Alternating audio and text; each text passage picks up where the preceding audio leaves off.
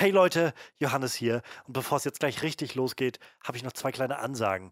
Und zwar möchte ich euch ganz, ganz herzlich einladen und auffordern, ähm, im Bahnhofskino vorbeizuschauen, in dem großartigen Podcast von Patrick Lohmeier. Denn ähm, der ist sowieso großartig, aber ich war zu Gast vor ein paar Wochen dort und ich habe eine ganz, ganz großartige Zeit dort gehabt, mit dem wundervollen Patrick über ähm, Annihilation zu reden, den Alex Garland-Film. Wir haben viel zu bereden gehabt darüber und es war ein wundervolles Gespräch und ich glaube, es ist sehr hörenswert. Also schaut bitte, bitte vorbei im Bahnhofskino. Ähm, ich werde das auch noch verlinken.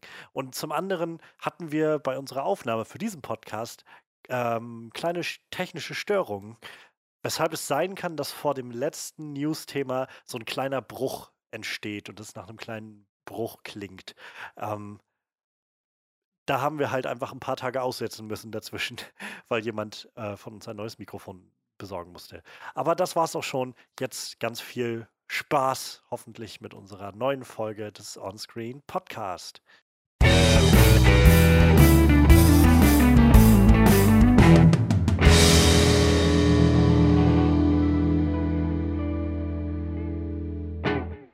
Hallo und herzlich willkommen. Wie schön, dass noch jemand zuhört hier bei uns im Onscreen Podcast. Mein Name ist Johannes Klahn und wir sind zurück. Die letzten zwei Wochen haben wir euch die Zeit vertrieben mit ja, ein paar kleinen Netflix-Roulettes. Ähm, wenn ihr dazu Rückmeldungen habt, lasst uns gerne davon hören. Wir freuen uns auf eure Rückmeldungen. Ähm, und ansonsten, ja, wir sind jetzt zurück mit einer vollwertigen üblichen Folge, würde ich sagen, unseres Podcasts. Das heißt, wir haben heute News dabei und Gott ist viel passiert die letzten Wochen. Ähm, und wir lassen schon eine ganze Menge aus. Ähm, und trotzdem haben wir irgendwie drei recht große Themen. Es geht viel um Star Wars, es geht aber auch um einen Ausflug zurück in die frühen 2000er und äh, die Matrix. Und ja, ansonsten wollen wir heute vor allem reden über Once Upon a Time in Hollywood. Ähm, ich habe versucht, diese drei Punkte, die im Titel sind, ein bisschen auch darzustellen in der Aussprache und ich finde, das sollte man auch wertschätzen. Also, ja, der neue Tarantino-Film, wir haben ihn jetzt alle gesehen und ja, wir wollen heute ausführlich drüber reden, was wir davon gehalten haben. Und ja, mit wir meine ich natürlich unser altbewährtes äh, Team, unseren Horror-Experten Manuel frisch von der Gamescom zurück. Oh ja, total frisch. Ich fühle mich super erholt. du hast dich nicht zu beschweren, okay? Du wirst schließlich nicht bezahlt für diesen Job. Und natürlich, unser Talking Head on Walking Dead, Frederik, ist auch da. Ja, hallo. Siehst du, Manuel, da beschwert sich niemand. so einfach ist das. Man kann auch einfach mal glücklich sein, dass man, dass man hier wieder zu dritt zusammensitzt, ja, und also zusammensitzen im Sinne von den unterschiedlichen Häusern im ganzen Land verteilt, aber ähm, trotzdem. Und, Im ganzen äh, ja. Land an zwei Orten. Ach, ja. Naja, also das streckt sich schon so durch fast ganz Deutschland. Ja, ja, gut. Will ich nur sagen. Ja, ja. Aber ja, wir, sind, wie gesagt, in der alten Besetzung zurück und wir wollen heute über Once Upon a Time in Hollywood reden.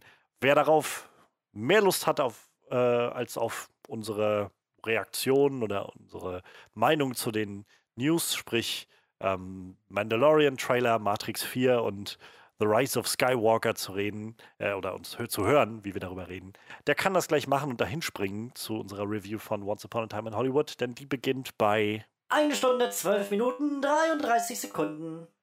Aber ja, es gibt trotzdem, glaube ich, genug, was man sagen kann zu den Sachen, die jetzt anstehen. Deshalb ähm, hört doch gleich rein, wenn wir jetzt nämlich anfangen mit unseren Highlights der Woche. Highlights der Woche. Du hast das gerade irgendwie so gesagt, als würden wir über Haie reden. Jetzt haben wir gar keinen Hai-Fan. Verdammt, es gibt keine High-News. Doch, ich habe vorhin gelesen, äh, heute wurde im, in der Nordsee ein, ein Riesenhai. Oh ja, entdeckt. ja, das habe ich auch gelesen tatsächlich. Ähm, also, was ist entdeckt? Den wurde mal wieder gesichtet. Ta passiert wohl alle paar Jahre mal irgendwann. Aber ja, so viel zu den High News. Weiter geht's mit Once Upon Ja, wir haben drei News ähm, und es war, also ich fand, es war echt schwer, was rauszusuchen, denn es ist echt viel passiert und wir reden jetzt nicht mal über die vielen neuen Marvel-Sachen, die passiert sind oder dass Spider-Man jetzt nicht mehr im MCU dabei ist oder sonst was. Ähm, wir haben groß, wir haben viel zu Star Wars und was was nicht Star Wars ist. Und ich würde fast sagen, wir fangen mal mit der ältesten Nachricht an und dem, was nicht Star Wars ist. Deshalb, Manuel, was hast du dir denn rausgesucht? Ja, also da kommt so eine Serie mit Obi-Wan. Nein, Blödsinn. Hat mit Star Wars allerdings. Aber ja, stimmt auch. Ähm, ja, äh, Science Fiction ist es irgendwie trotzdem. Ähm, vielleicht nicht gerade Star Wars, aber tatsächlich ist, äh, ist Matrix 4 jetzt ziemlich fest. Und zwar unter anderem äh, wird äh, Ch- Chad Stahelski, spricht man den so aus? Ich hoffe, so spricht man den aus Ja, ich glaube ja. äh, äh, wird mit von der Partie sein.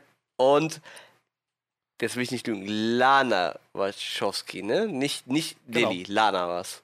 Nee, nee, Und äh, weil Lilly ist in der Zeit mit, äh, ich glaube, einer Serie beschäftigt. Das überschneidet sich und sie fühlt sich gerade wohl auch nicht so wirklich äh, dazu berufen, äh, irgendwas im Science-Fiction-Bereich zu machen. Sie möchte gerade lieber was anderes machen. Deshalb wird das dann ihre Schwester Lana allein in die Hand nehmen. Und tatsächlich haben Keanu Reeves und Carrie Ann Moss auch wieder äh, zugesagt, dabei zu sein. Was ziemlich spannend sein dürfte, weil ich glaube, die sind beide gestorben, wenn ich mich nicht irre. Ja. Das, Spoiler für Matrix Ja, 3. Ein, Wer den jetzt Ähm, nicht gesehen hat nach, keine Ahnung, 15 Jahren oder was. 16 Ja, Jahre, glaube ich. so. Ich glaube, 2003 kam der raus. Ein, ein 16 Jahre alten Film, Ja. ein Abschluss einer Trilogie, die sowieso so ein bisschen fragwürdig war. Ja, also der Abschluss Auf jedenfalls. jeden Fall.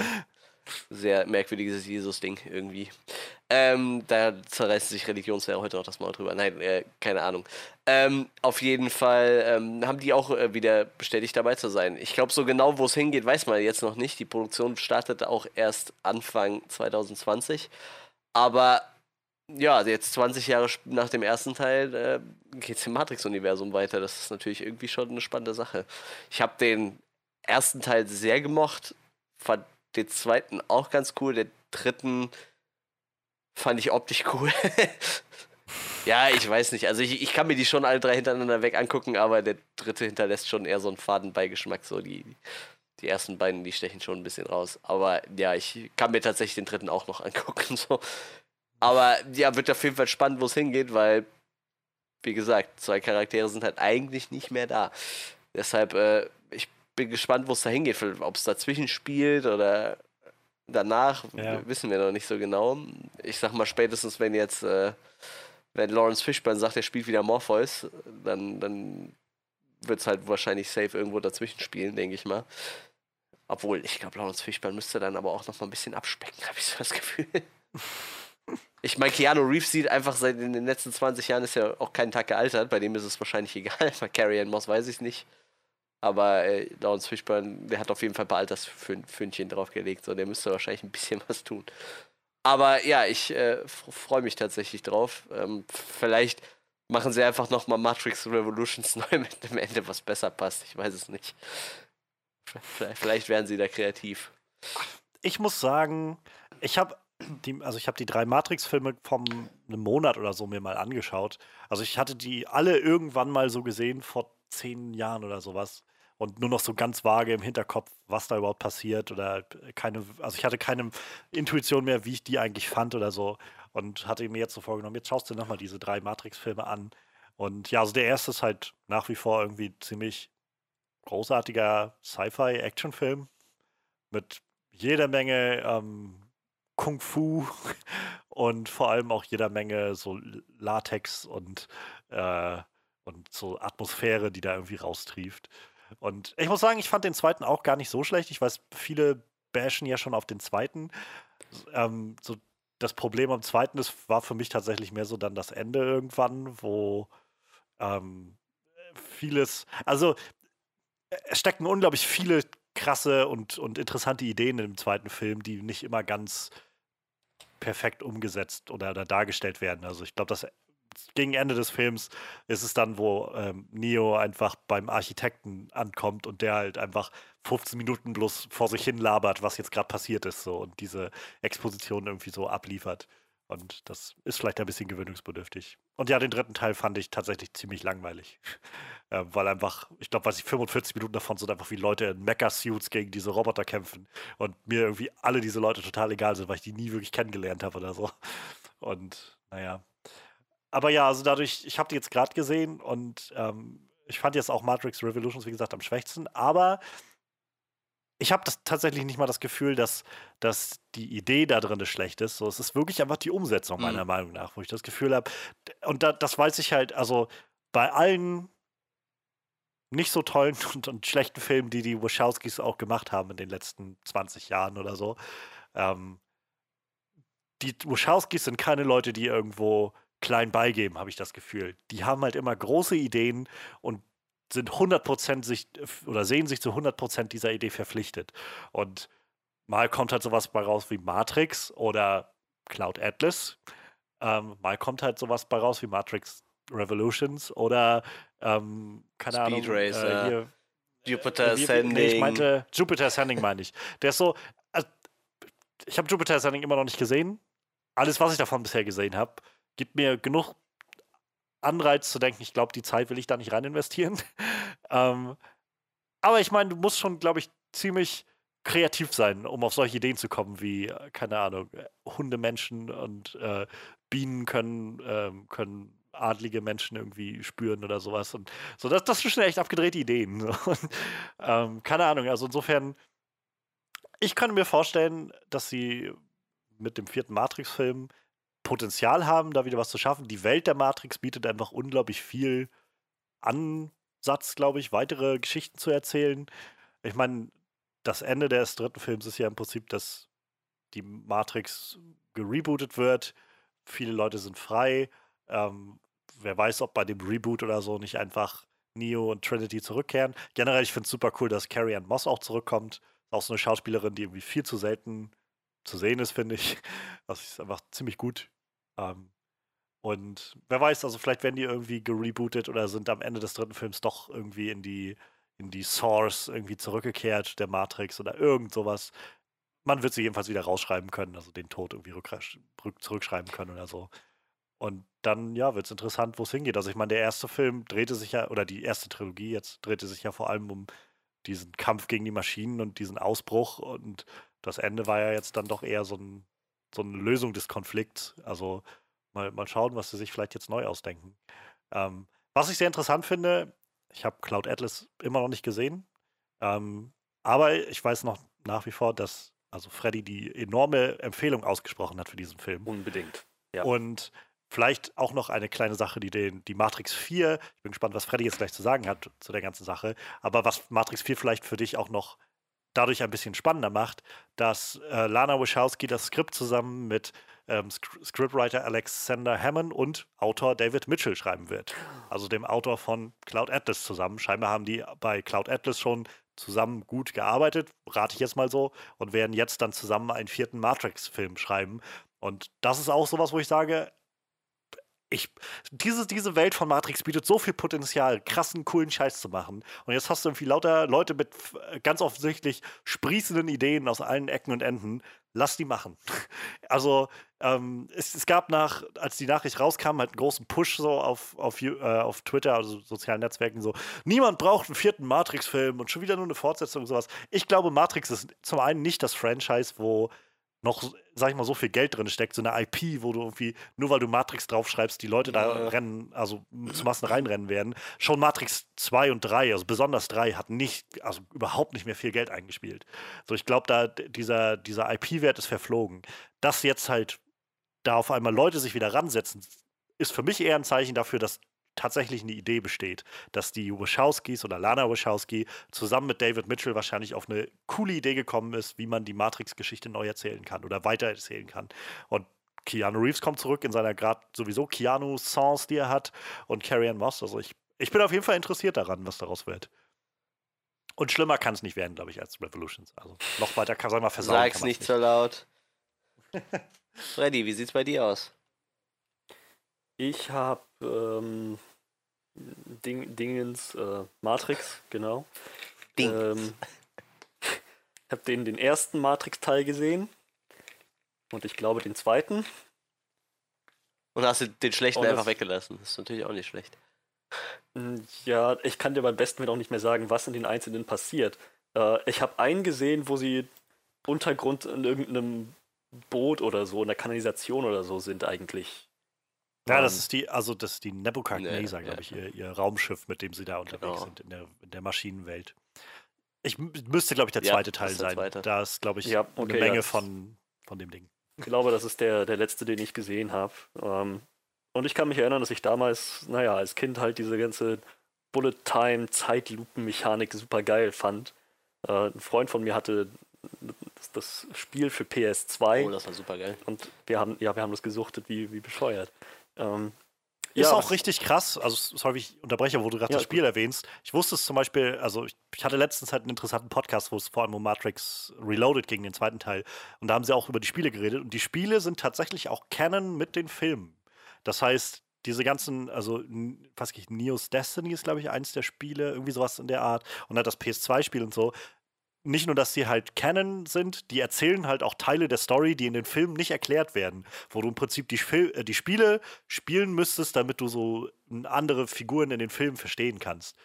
Okay, ja, das also ist ziemlich cool.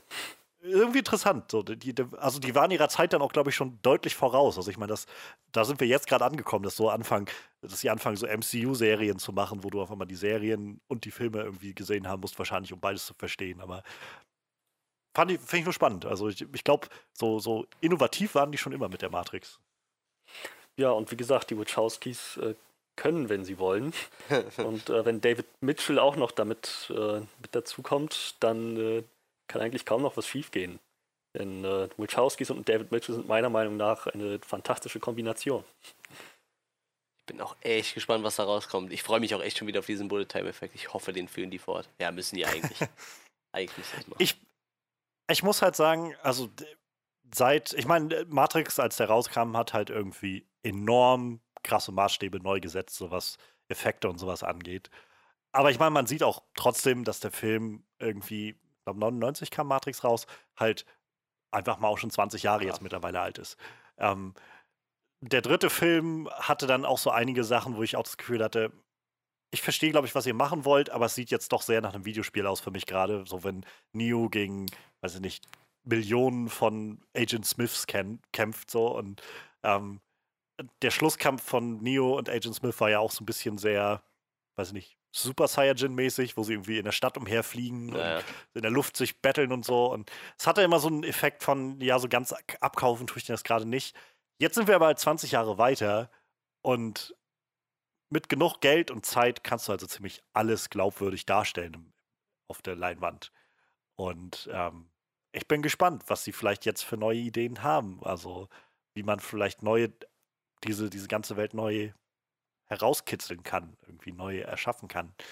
Ähm, wie gesagt, kreativ genug sind die ja eigentlich für solche Sachen. Die hatten sich was lustig für dieses, Lustiges für dieses Enter the Matrix Game überlegt.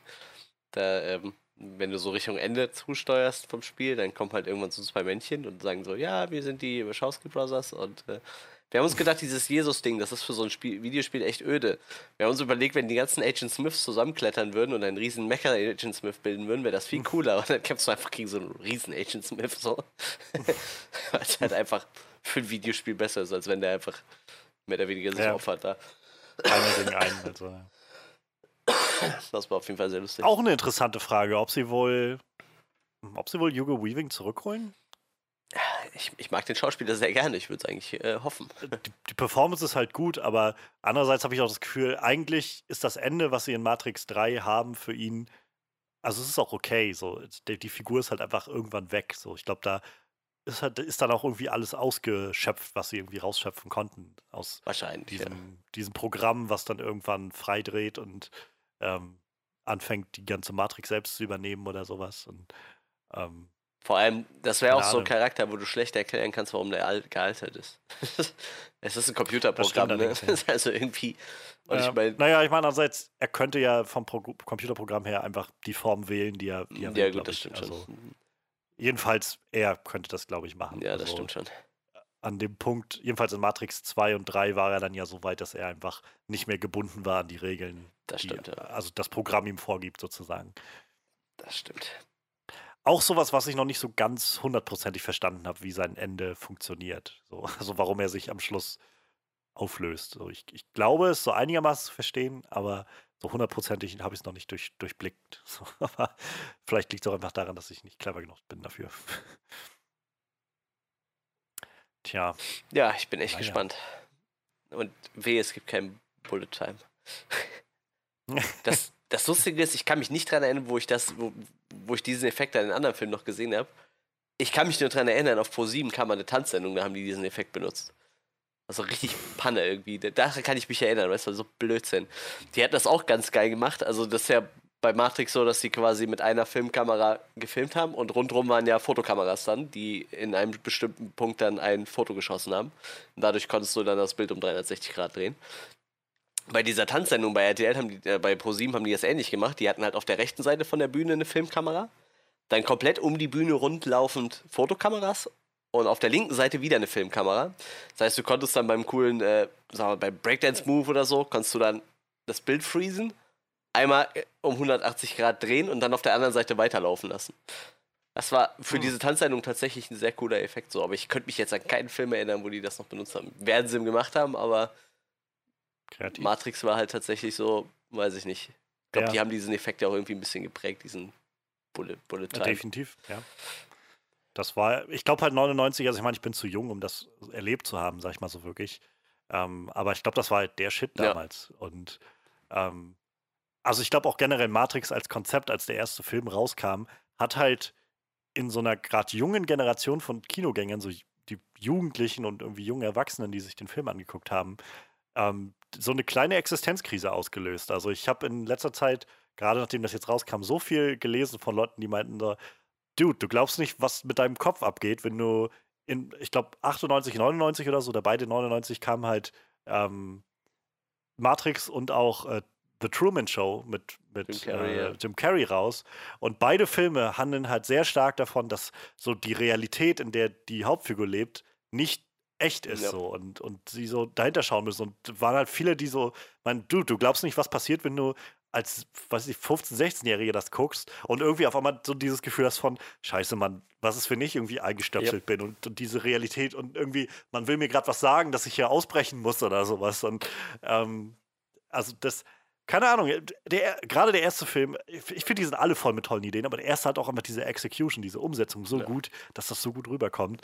Und wer weiß, vielleicht kann Matrix 4 dann nochmal so ein, in eine ganz andere Richtung irgendwie auf einmal so einen so Push auslösen oder sowas und uns äh, so einen kleinen, weiß ich nicht, so, so eine kleine äh, Erweiterung unserer Vorstellung ermöglichen oder so.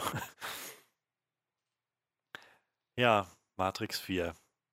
Mal gucken, wann, wann das Ganze dann rauskommt. Ähm, also nächstes Jahr die Produktion beginnt, rate ich mal, werden wir wahrscheinlich 2020 oder so dann irgendwann was davon zu sehen bekommen. Ich Also den denke auch, vielleicht bekommen. Ende 2020, wenn sie Anfang 2020 anfangen. Mal schauen.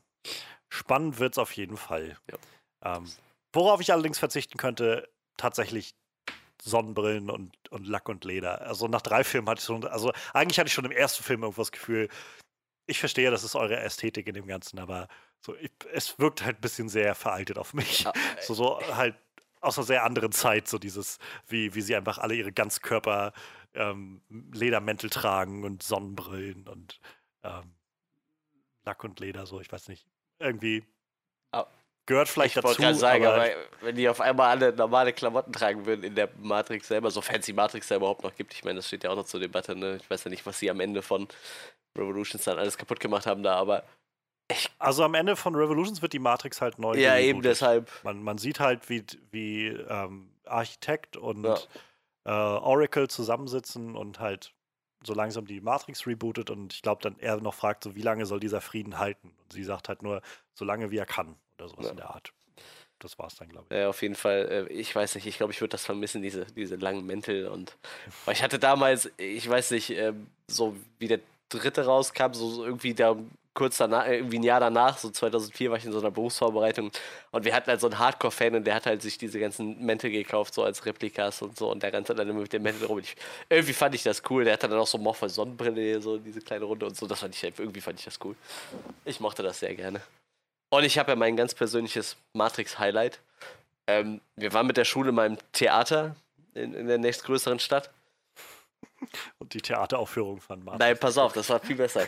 Und ähm, wir hatten halt den Tag über in der Stadt halt Zeit, uns umzugucken und abends war halt das Theaterstück. Und wir waren halt irgendwann waren wir fertig mit, mit Einkaufen und äh, saßen halt vor dem Theater irgendwo auf so einer, äh, an so einer Tür. Und auf der anderen Straßenseite, und es war so eine, so eine vierspurige Straße, ne? so eine große Stadtstraße, Mhm. rannte so ein Typ mit, einem, mit so einem schwarzen Mantel und Sonnenbrille rum. Ne? Der rannte die ganze Zeit da kreuz und quer. Wir haben was schon Rest, das ist bestimmt so Drogendealer oder so. Ne?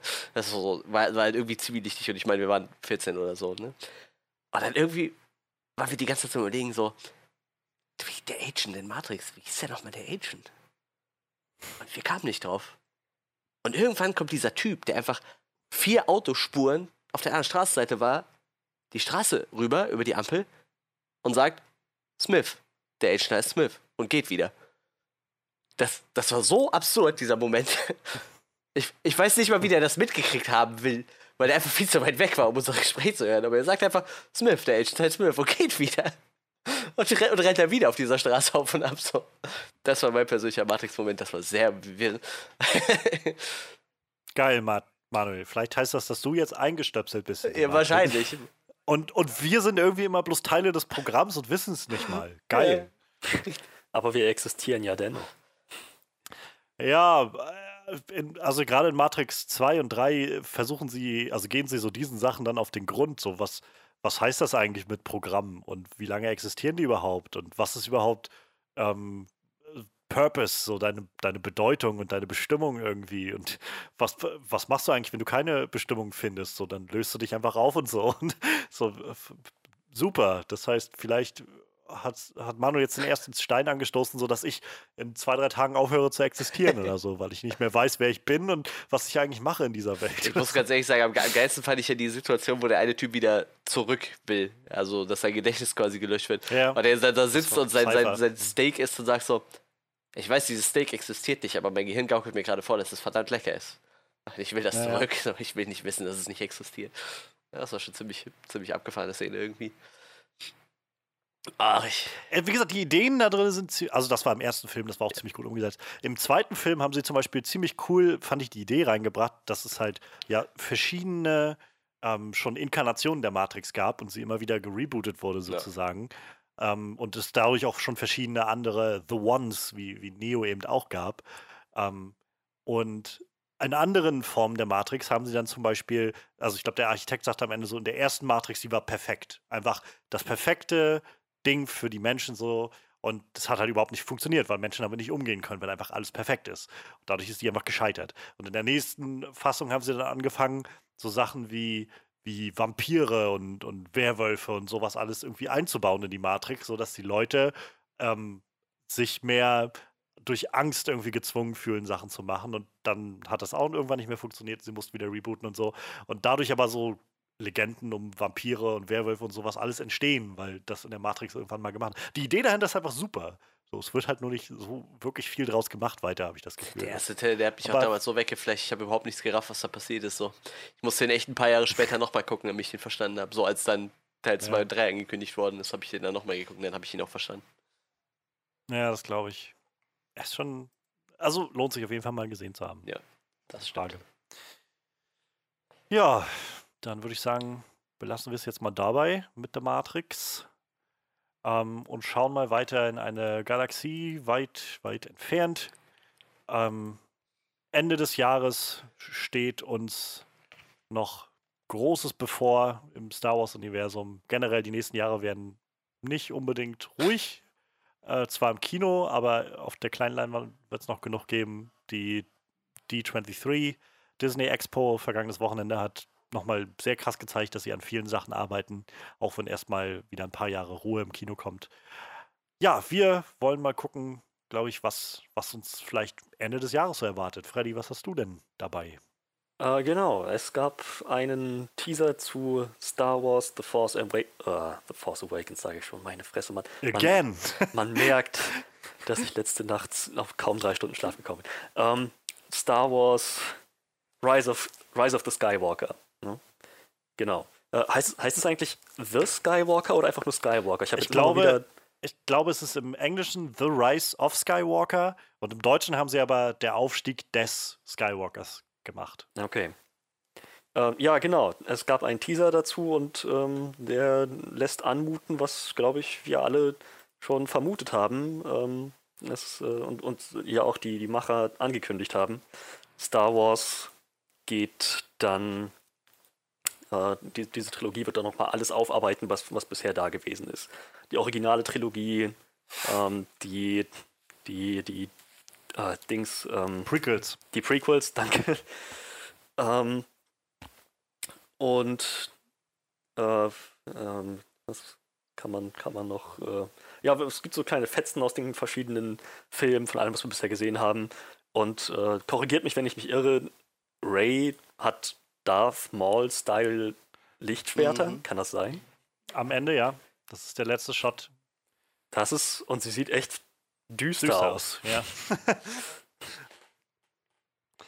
das ist halt krass. Also, äh, es gibt ja schon ganz lange so diese Dark Ray-Theorie und das, also so überhaupt die Frage, ob sie irgendwie vielleicht mal sich zur dunklen Seite be bewegt oder was weiß ich.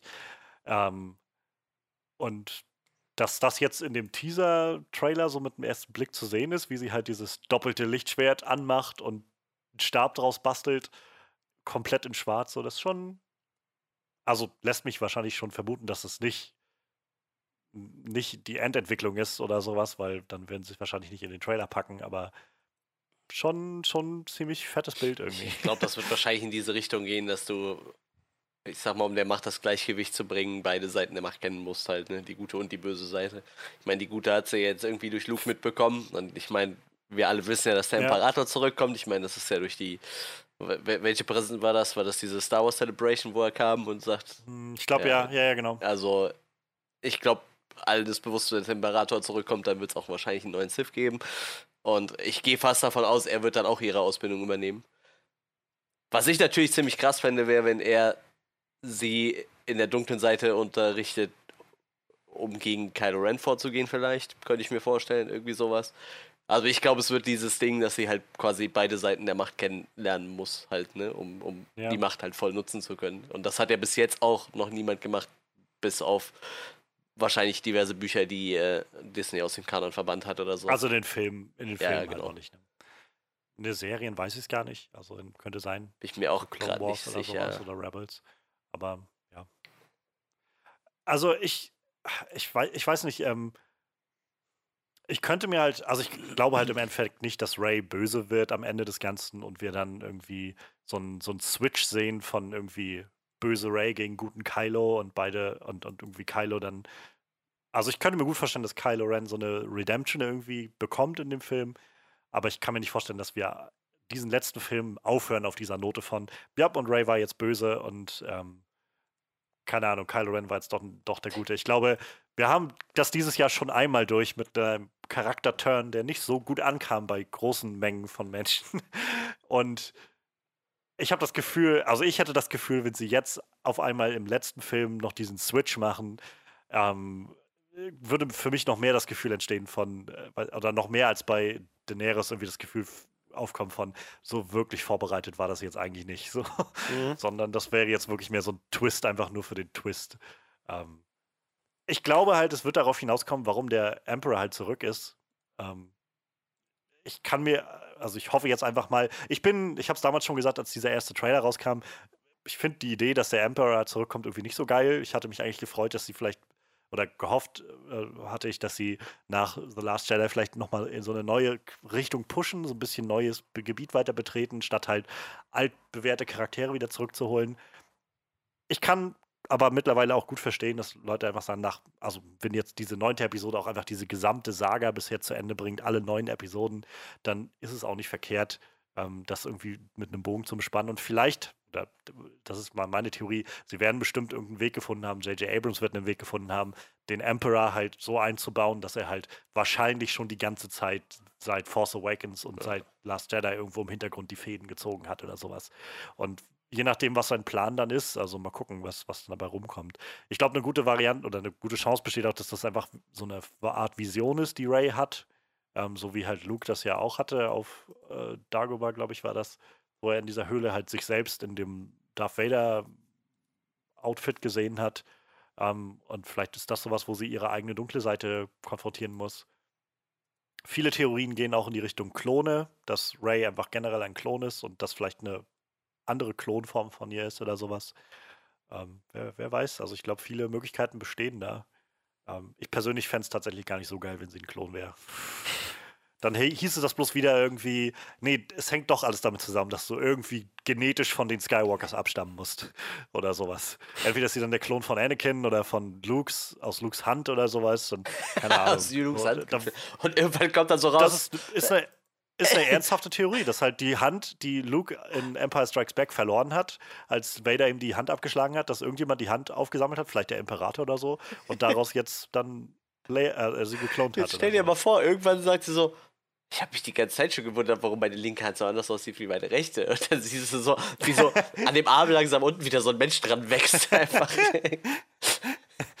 Vor allem die Hand ist aber auch deutlich männlicher und deutlich älter als der Rest des Körpers. Und so hatte dann auch Mark Hamill nochmal seine Rolle. Er hat halt einfach die Hand gespielt. oh Gott, wäre das bescheuert. Handmodel Mark Hamill, ja. Das wäre natürlich nochmal ein schöner Twist. Korrigiert mich, wenn ich mich irre, aber ich glaube, DNS wurde nie erwähnt in den Star Wars-Filmen, oder? Nee, das nicht, aber halt, ähm, also ich weiß nicht, ob sie sich nochmal auf Medichlorianer beziehen Ach ja, ja, werden in gut, irgendeiner stimmt. Form. Ähm, und naja, einfach die Tatsache, dass wir halt ganz offensichtlich eine Blutlinie laufen haben, durch die das fließt, also von Anakin über halt, also über Anakin dann zu Luke und Leia, die beide irgendwie die Macht nutzen konnten und ziemlich stark da drin waren und dann Kylo Ren.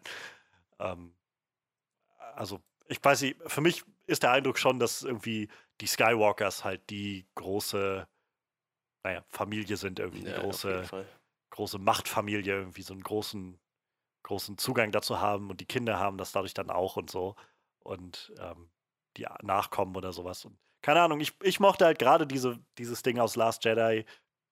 Damit ist meine Meinung für viele wahrscheinlich sowieso schon wieder völlig ähm, egal, nachdem ich gesagt habe, dass ich Last Jedi mochte. Aber ähm, ich mochte halt gerade diesen Fakt daran, dass sie hervorgehoben haben, dass es halt total egal war, von wem Ray abstammt. So, dass halt diese Macht, dieses wirklich unvorhersehbare Element ist, irgendwie so eine mystische Kraft, die halt irgendwie überall ist und wie so ein, wie so ein, so ein, durch so einen Zufall und so ein Wunder der Natur können halt einige Leute dem Ganzen näher sein als andere und dass du das halt nicht zwingend immer mit irgendwem verwandt sein musst, der da, der damit irgendwie was zu tun hat. Und ich mochte die Auflösung deshalb sehr gerne, dass sie gesagt haben, ihre Eltern waren halt einfach niemand, einfach Leute, die sie verlassen haben. Keine Ahnung, ich sehe so ein bisschen kommen, dass sie das nochmal retconnen werden in irgendeiner Art und Weise. Ähm, aber ja, keine Ahnung. Also es gibt eine gute, es gibt eine Möglichkeit, das gut zu machen und interessant zu machen. Ähm, aber ja, ich werde, glaube ich, so, egal was dieser Film bringen wird, am Ende des Tages werde ich mich immer fragen, ob sie den Film so machen wollten, ob die Idee war, den so zu machen von J.J. Abrams oder ob die, ob, ob ein wichtiger Punkt war zu sagen, okay, wir müssen irgendwie Dinge rückgängig machen, die in Last Jedi passiert sind und die einige Teile der Fanbase nicht, nicht mochten oder so. Ja. Das werde ich mich immer fragen, aber ich bin halt auch nur ein Star Wars Casual Fan. Und davon mal das alles ausgeklammert, finde ich, sieht das ziemlich cool aus, was wir am neuen Material sehen. Also ich mag, dass die Gang irgendwie zusammen ist, also Poe, Finn, äh, Ray und Chewbacca irgendwie zusammen unterwegs sind. Ich mag diesen Shot von, ich weiß nicht, wie vielen Sternzerstörern Oh ja, das sind. Oh ja. Ähm, was ich, Tausende irgendwie alle in der Luft. C3PO hat rote Augen und im, ist im Instant-Kill-Mode oder sowas. Ähm, Ray, die im Wald trainiert, sieht ziemlich cool aus und auch einfach diese, dieser Lichtkampf zwischen ihr und Kylo auf, weiß ich nicht, ob das die Überreste des Todessterns sind oder sowas. Ähm, mitten im Wasser irgendwie. Und also, es sieht bildgewaltig aus und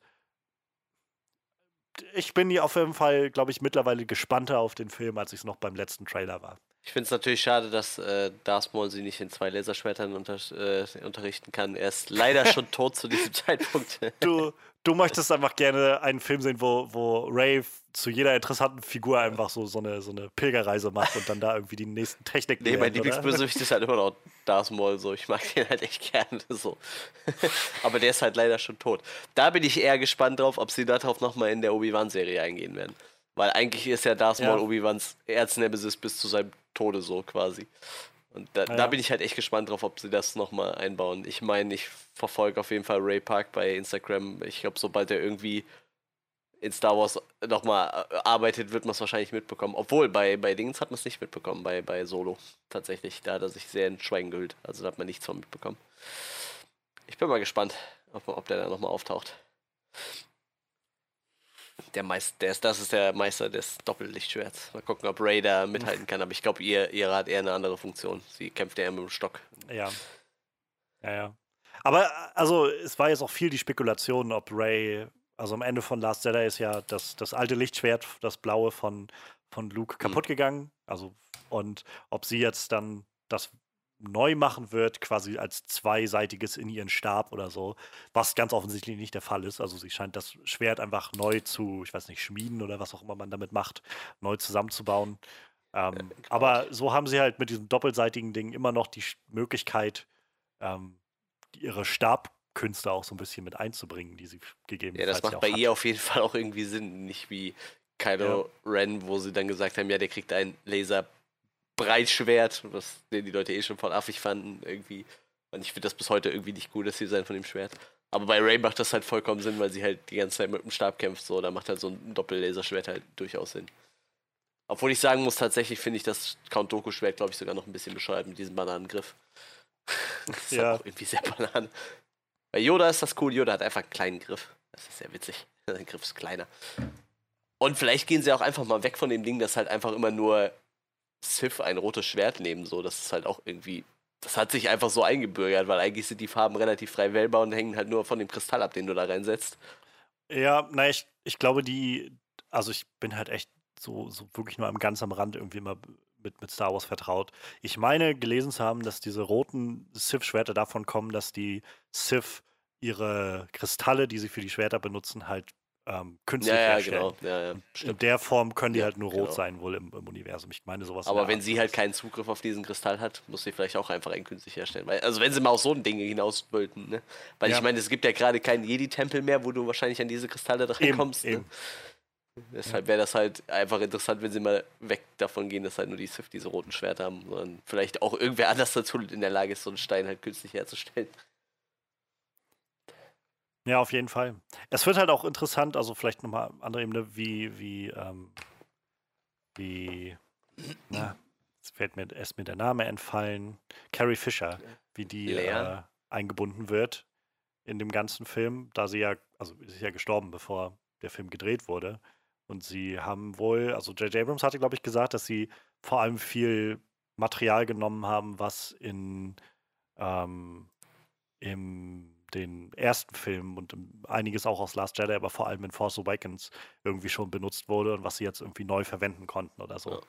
Und keine Ahnung, ich glaube ursprünglich hieß es auch, der dritte Film, also jetzt in dieser neuen Trilogie, sollte eigentlich vor allem Leias Film werden. Also der erste war ja von den alten Leuten so Hans Ja. Film, Last Jedi war so Lukes Film und jetzt dann Leia. Ähm, mal gucken, ob sie das noch hinkriegen irgendwie. Ähm, ist bestimmt schwer genug, da irgendwie rundherum zu schneiden. Aber naja, also man, man hofft ja irgendwie dann das Beste. Ähm, ja, und ansonsten, also, keine Ahnung, ich. Ich, ich mag, glaube ich, die neuen Star Wars-Sachen sehr gerne mittlerweile. So, also jedenfalls, ich bin jetzt nicht der größte Fan von dem Solo-Film gewesen. Ähm, ich fand ihn jetzt auch nicht grottenschlecht so, aber es war halt definitiv so ein Film, wo ich gedacht habe, ja gut, den hätte jetzt keiner so wirklich gebraucht.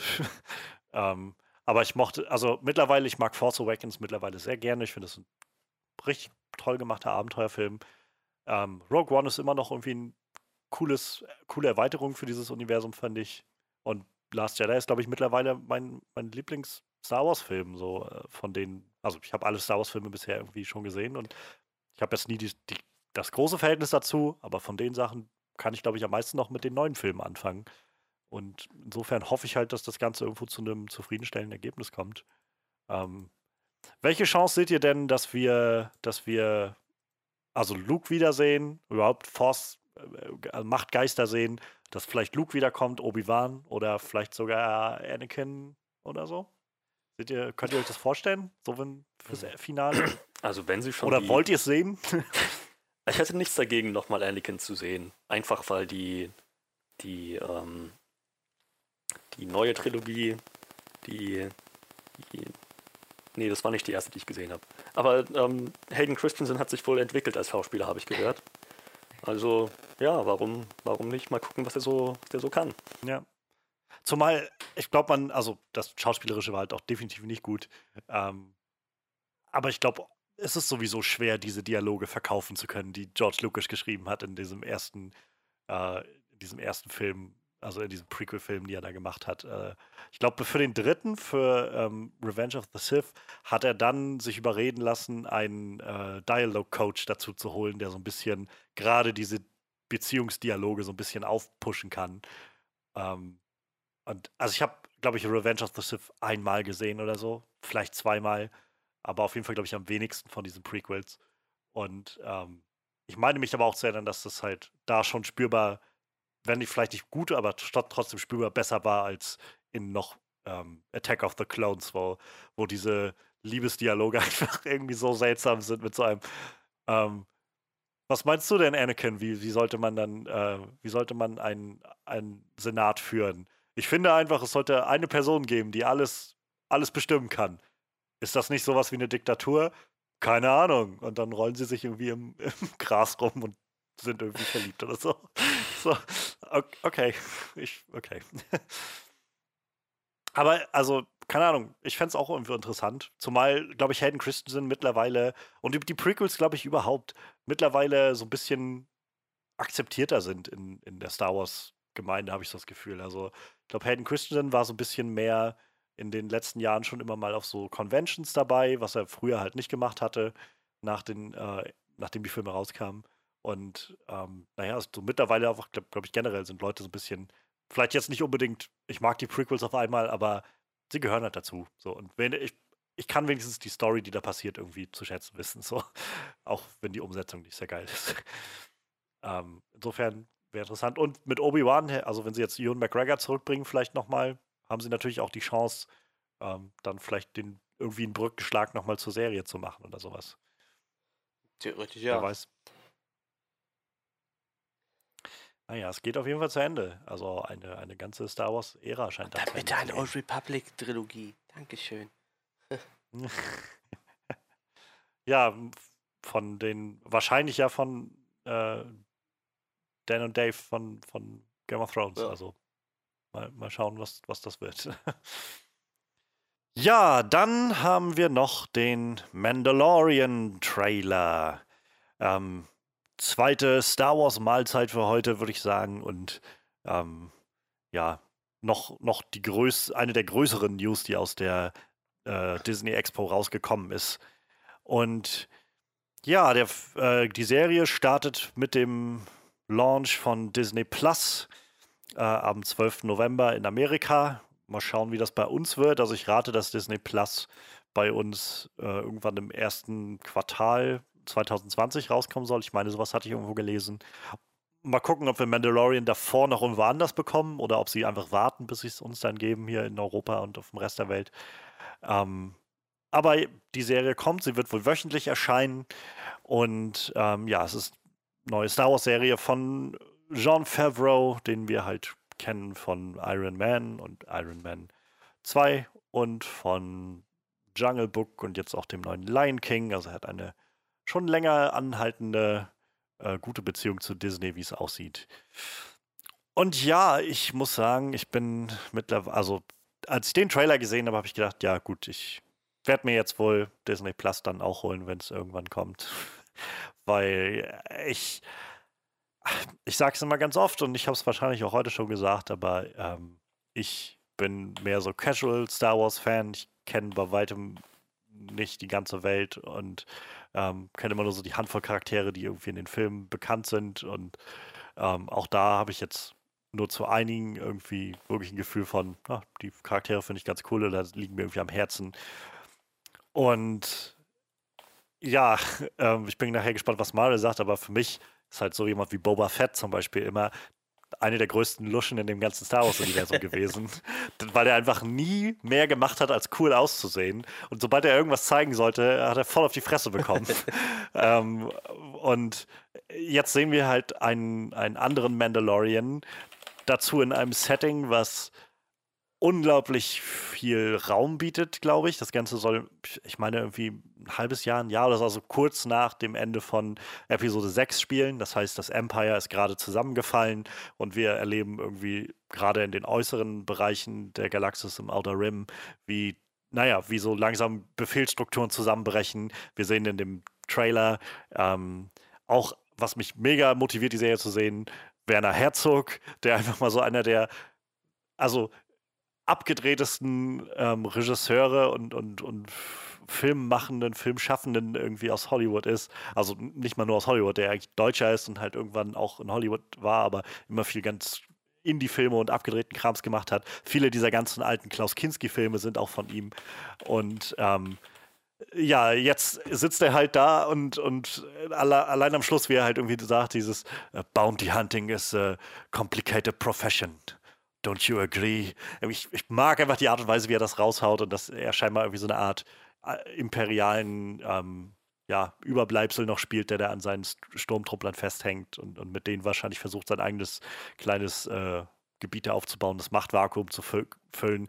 Das bietet unglaublich viel Raum. Die Besetzung sieht unglaublich gut aus. Außerdem ähm, zu sehen sind halt ähm, Carl Weathers, ähm, den wir, also den man wahrscheinlich als, am meisten aus, äh, als Apollo Creed aus den Rocky-Filmen kennt oder als ähm, den anderen in äh, Predator, ich komme gerade nicht auf seinen Namen, wie er hieß. Der andere. Ähm, naja, wo Arnie auf ihn zukommt und sagt, you son of a bitch. Und dann haben sie ihren tollen Handschlag. ähm, ich, wie gesagt, ich komme gerade nicht auf den Namen ähm, der Figur. Aber ja, der ist mit dabei. Wir haben Giancarlo Esposito dabei, oh ja.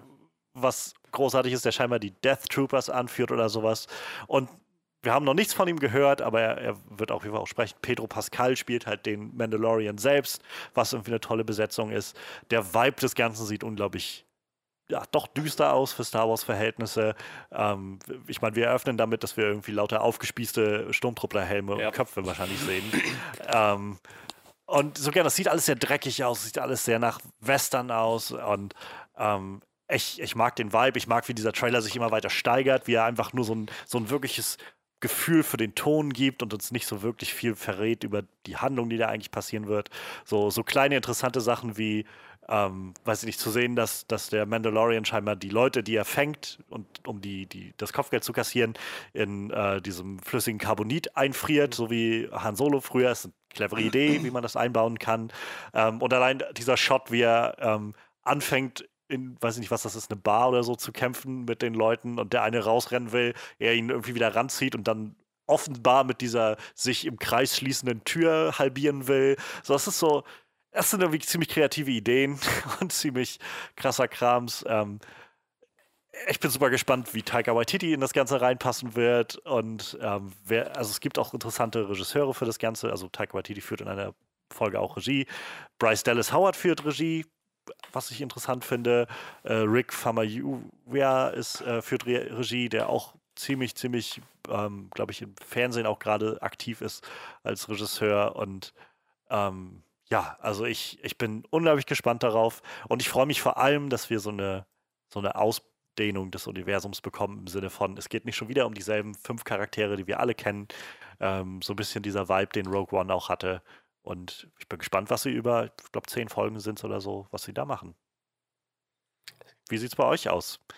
Ja, ähm, ja ich, ich, muss gerade erstmal äh, sagen, ich habe ja vor dem Podcast rausgefunden, dass äh, Boba Fett mit dem Mandalorians eigentlich gar nichts zu tun hatte, sondern nur die Rüstung trägt. Und Django auch eigentlich kein Mandalorianer ist, sondern auch nur deren Rüstung trägt, aber der ist von denen wenigstens akzeptiert und arbeitet offiziell unter deren Flagge. Immerhin. Was vielleicht auch erklärt wird, warum Boba dann einfach nur da so cool auszusehen, weil diese Rüstungen einfach unglaublich cool aussehen. Und äh, Django ja nicht der größte Vollpfosten war. Ich meine, der konnte ja in Episode 2 dann ein bisschen was entgegensetzen. Ähm, das heißt, theoretisch sehen wir jetzt das erste Mal wirklich einen Mandalorianer in Action. Und ja. nicht immer nur irgendwelche Leute, die mit denen quasi zusammenarbeiten. So, ich glaube, in, in diesem nicht mehr existenten Extended Universe sind die Mandalorianer natürlich schon ein bisschen, ein bisschen besser bekannt. So. Und was mir die ganze Zeit so durch den Kopf geht, ist, wie, wie geil wäre das denn, wenn wir jetzt so eine Art Hitman-Spiel bekommen würden, aber du spielst halt so einen Mandalorianer in so einem Science-Fiction-Universum, anstatt einfach diesen Typ mit Glatze und, und, und, Anzug. So.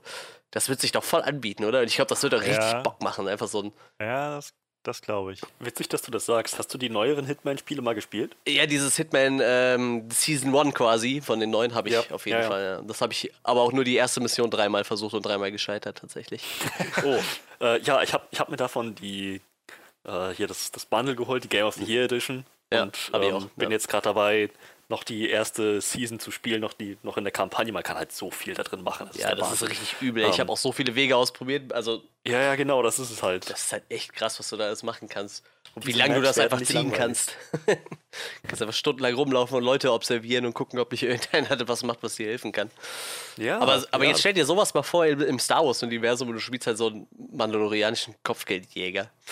Wie, wie geil wäre So ein das paar denn? Planeten, die du abklappern kannst. Ja, ja. Regelmäßig irgendwo neue Kopfgeld, also Kopfgelder und, und, und, Und so. Ähm, Sneakst du da rum Sachen oder kannst halt auch voll auf die. Fresse gehen und einfach so wie, wie diese Barszene halt dann einfach Leute wegprügeln, die da sind, bis du dein Ziel gefunden hast.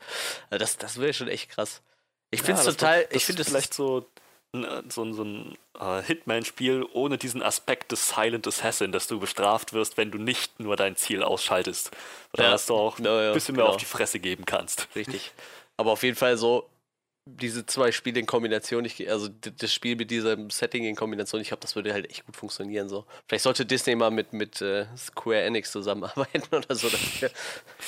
Das wäre Ja, Hammer weiß. Wenn die Serie sehr erfolgreich wird, dann äh, lässt die- sich da vielleicht was machen. Ne? Das wäre auf jeden Fall eine, eine coole Sache so.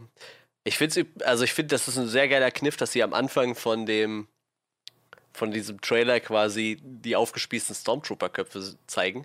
Weil im Ja. Endeffekt gehst du ja, also Django Fett hat für die Sith gearbeitet, Boba Fett wird vom Imperium bezahlt und jetzt siehst du aber, denen ist eigentlich scheißegal, mit wem die sich anlegen, solange die dafür bezahlt werden. Ne? Deshalb hast du da auch so aufgespießte Stormtrooper-Köpfe, weil im Endeffekt sind es halt nur bezahlte Kopfgeldjäger, ne? Und wenn die Jedi denen Geld bezahlen, würden die auch für die Jedi arbeiten. Das wäre denen wahrscheinlich komplett egal. Obwohl die Jedi natürlich wahrscheinlich niemals einen Kopfgeldjäger für irgendwas bezahlen würden. Aber so prinzipiell sind das halt einfach nur Leute, die sich für ihre Arbeit bezahlen Ja. lassen. ich frage mich jetzt, also ich, ist natürlich eine gute Frage, ob jetzt der Mandalorian selbst diese Sturmtruppler alle umgebracht hat. Ich war jetzt eher davon ausgegangen, dass es so einfach uns zeigen soll, dass, naja, die Leute auch sich erhoben haben gegen die Ja, das- Sturmtruppler das da und so, ich auch, weil ja. einfach das Imperium zusammenbricht. So. Also da habe ich, das ist so das, worauf ich tatsächlich echt Bock habe zu sehen, wie, wie diese Welt aussieht. Wir haben halt bisher immer so viel bekommen. äh, Am Anfang war es halt das Imperium, was einfach da war in diesen drei Episoden. Dann gab es die Prequels, wo wir einfach die, ähm, die Republik gesehen Mhm. haben und wie sie dann zusammengefallen ist. Und dann stiegen wir mit Episode 7 direkt mit der ersten Ordnung auch wieder ein.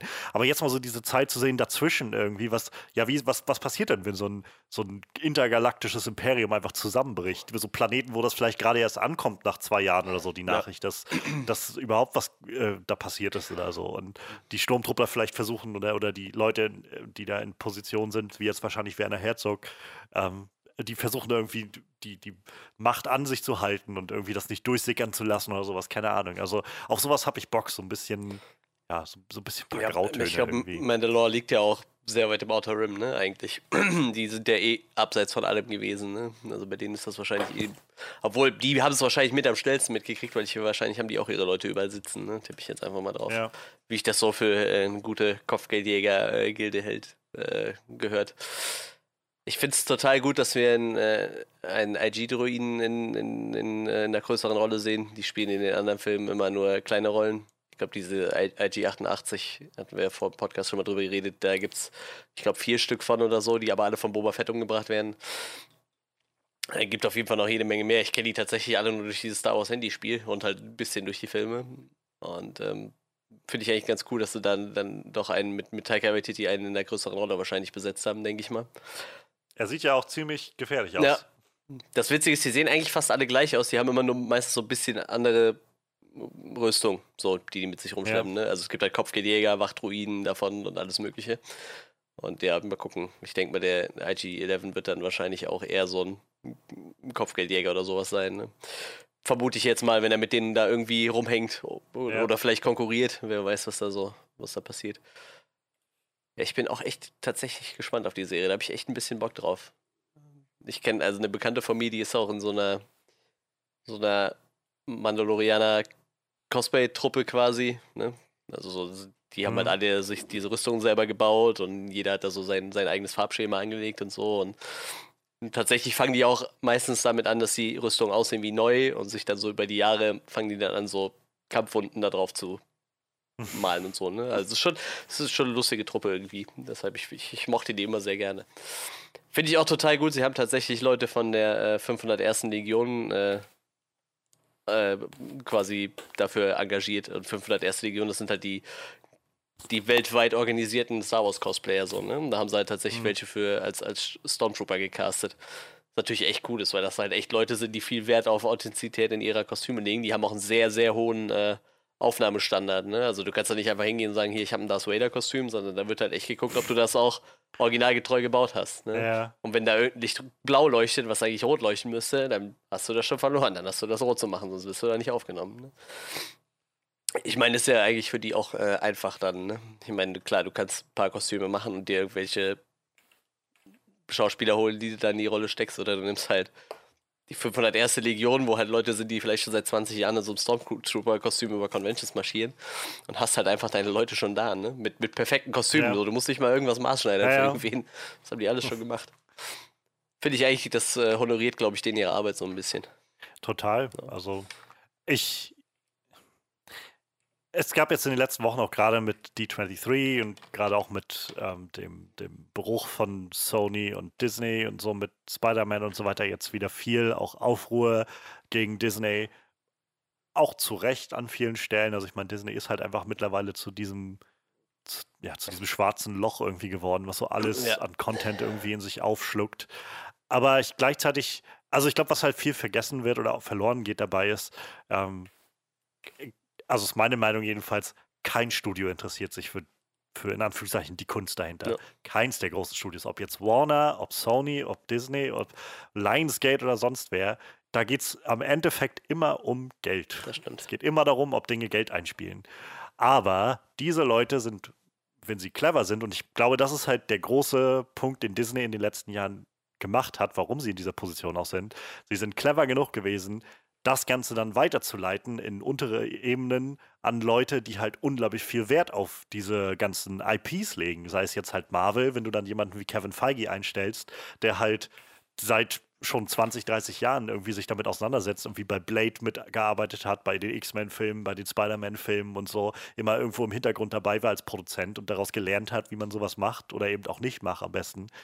Und dem sowas in die Hand zu geben, der dann, also man kann mir jetzt erzählen, was man will. Ich glaube, Kevin Feige brennt halt einfach dafür. Und das merkt man, glaube ich, auch in der Art und ja. Weise, wie diese Filme gemacht sind, dass, dass man halt immer wieder merkt, ich meine, Avengers Endgame war halt das, finde ich, das beste Beispiel für so einen Film, wo man gemerkt hat, die wollten schon was für auch, halt gerade für die Fans auch machen. So Fanservice in einem, in einem angemessenen Maße irgendwie da reinbringen, weil, also Sachen, die man halt selbst gerne sehen will. Und ich glaube, bei Star Wars ist es halt nicht anders mittlerweile. Ich, ich kenne genug Leute, die auch sagen, oh, ja, dieses, seit Disney jetzt Star Wars hat und so, ist das halt alles nicht mehr gut oder so.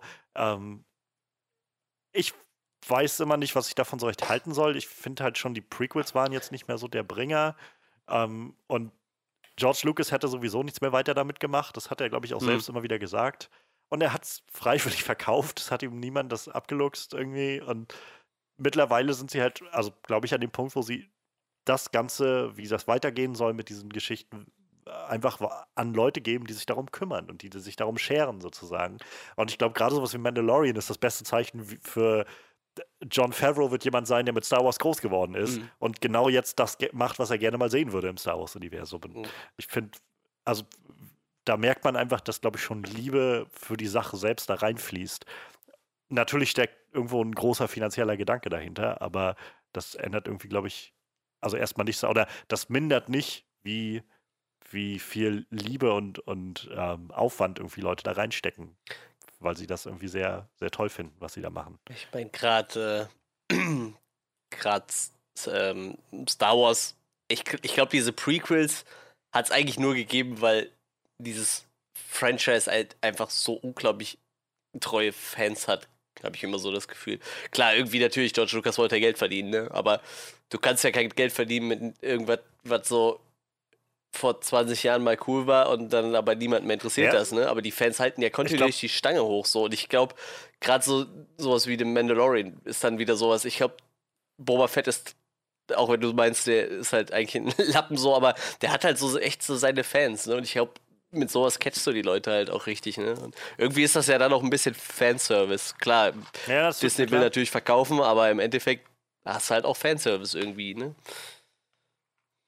Sicher, sicher. Und äh, also ich meine, Star Wars ist hier, glaube ich, ein, interessantes Beispiel insofern, als ich glaube, als George Lucas halt den ersten Film gemacht hat, da sind ja alle, also sogar viele der Schauspieler, also ich meine, Alec Guinness und Harrison Ford und so, Mhm. die, die sind ja alle davon ausgegangen, dass das halt der totale Schrott wird. Also die sind da irgendwo in die Wüste geflogen und haben da irgendwelche Sachen gedreht mit irgendwie, der Großteil waren ja dann so irgendwie äh, Halloween-Kostüme, die, die irgendwo zusammengekauft wurden Ja. und irgendwelche Blechbüchsen und so. Äh, Mich erinnert mich immer so ein bisschen an Doctor Who, wenn man so an die alten Sachen, also heute noch in Doctor Who sehen die Daleks halt aus wie so alte alte Mülleimerschüssel, die umgedreht werden, so ungefähr. Weil äh, viel mehr hatten die halt damals nicht, als sie irgendwie wöchentlich so eine Folge produzieren mussten und kein Geld hatten von der BBC. Dann wurde einfach irgendwie der, der Schrott, der irgendwie noch rumstand, neu zusammengebastelt und irgendwo nochmal eine, eine Stange und ein Draht dran gepackt und dann musste das so gehen irgendwie. Und ähm, gleichzeitig hat das aber auch so ein bisschen den Charme ausgemacht, glaube ich, dass so, dass du halt merkst,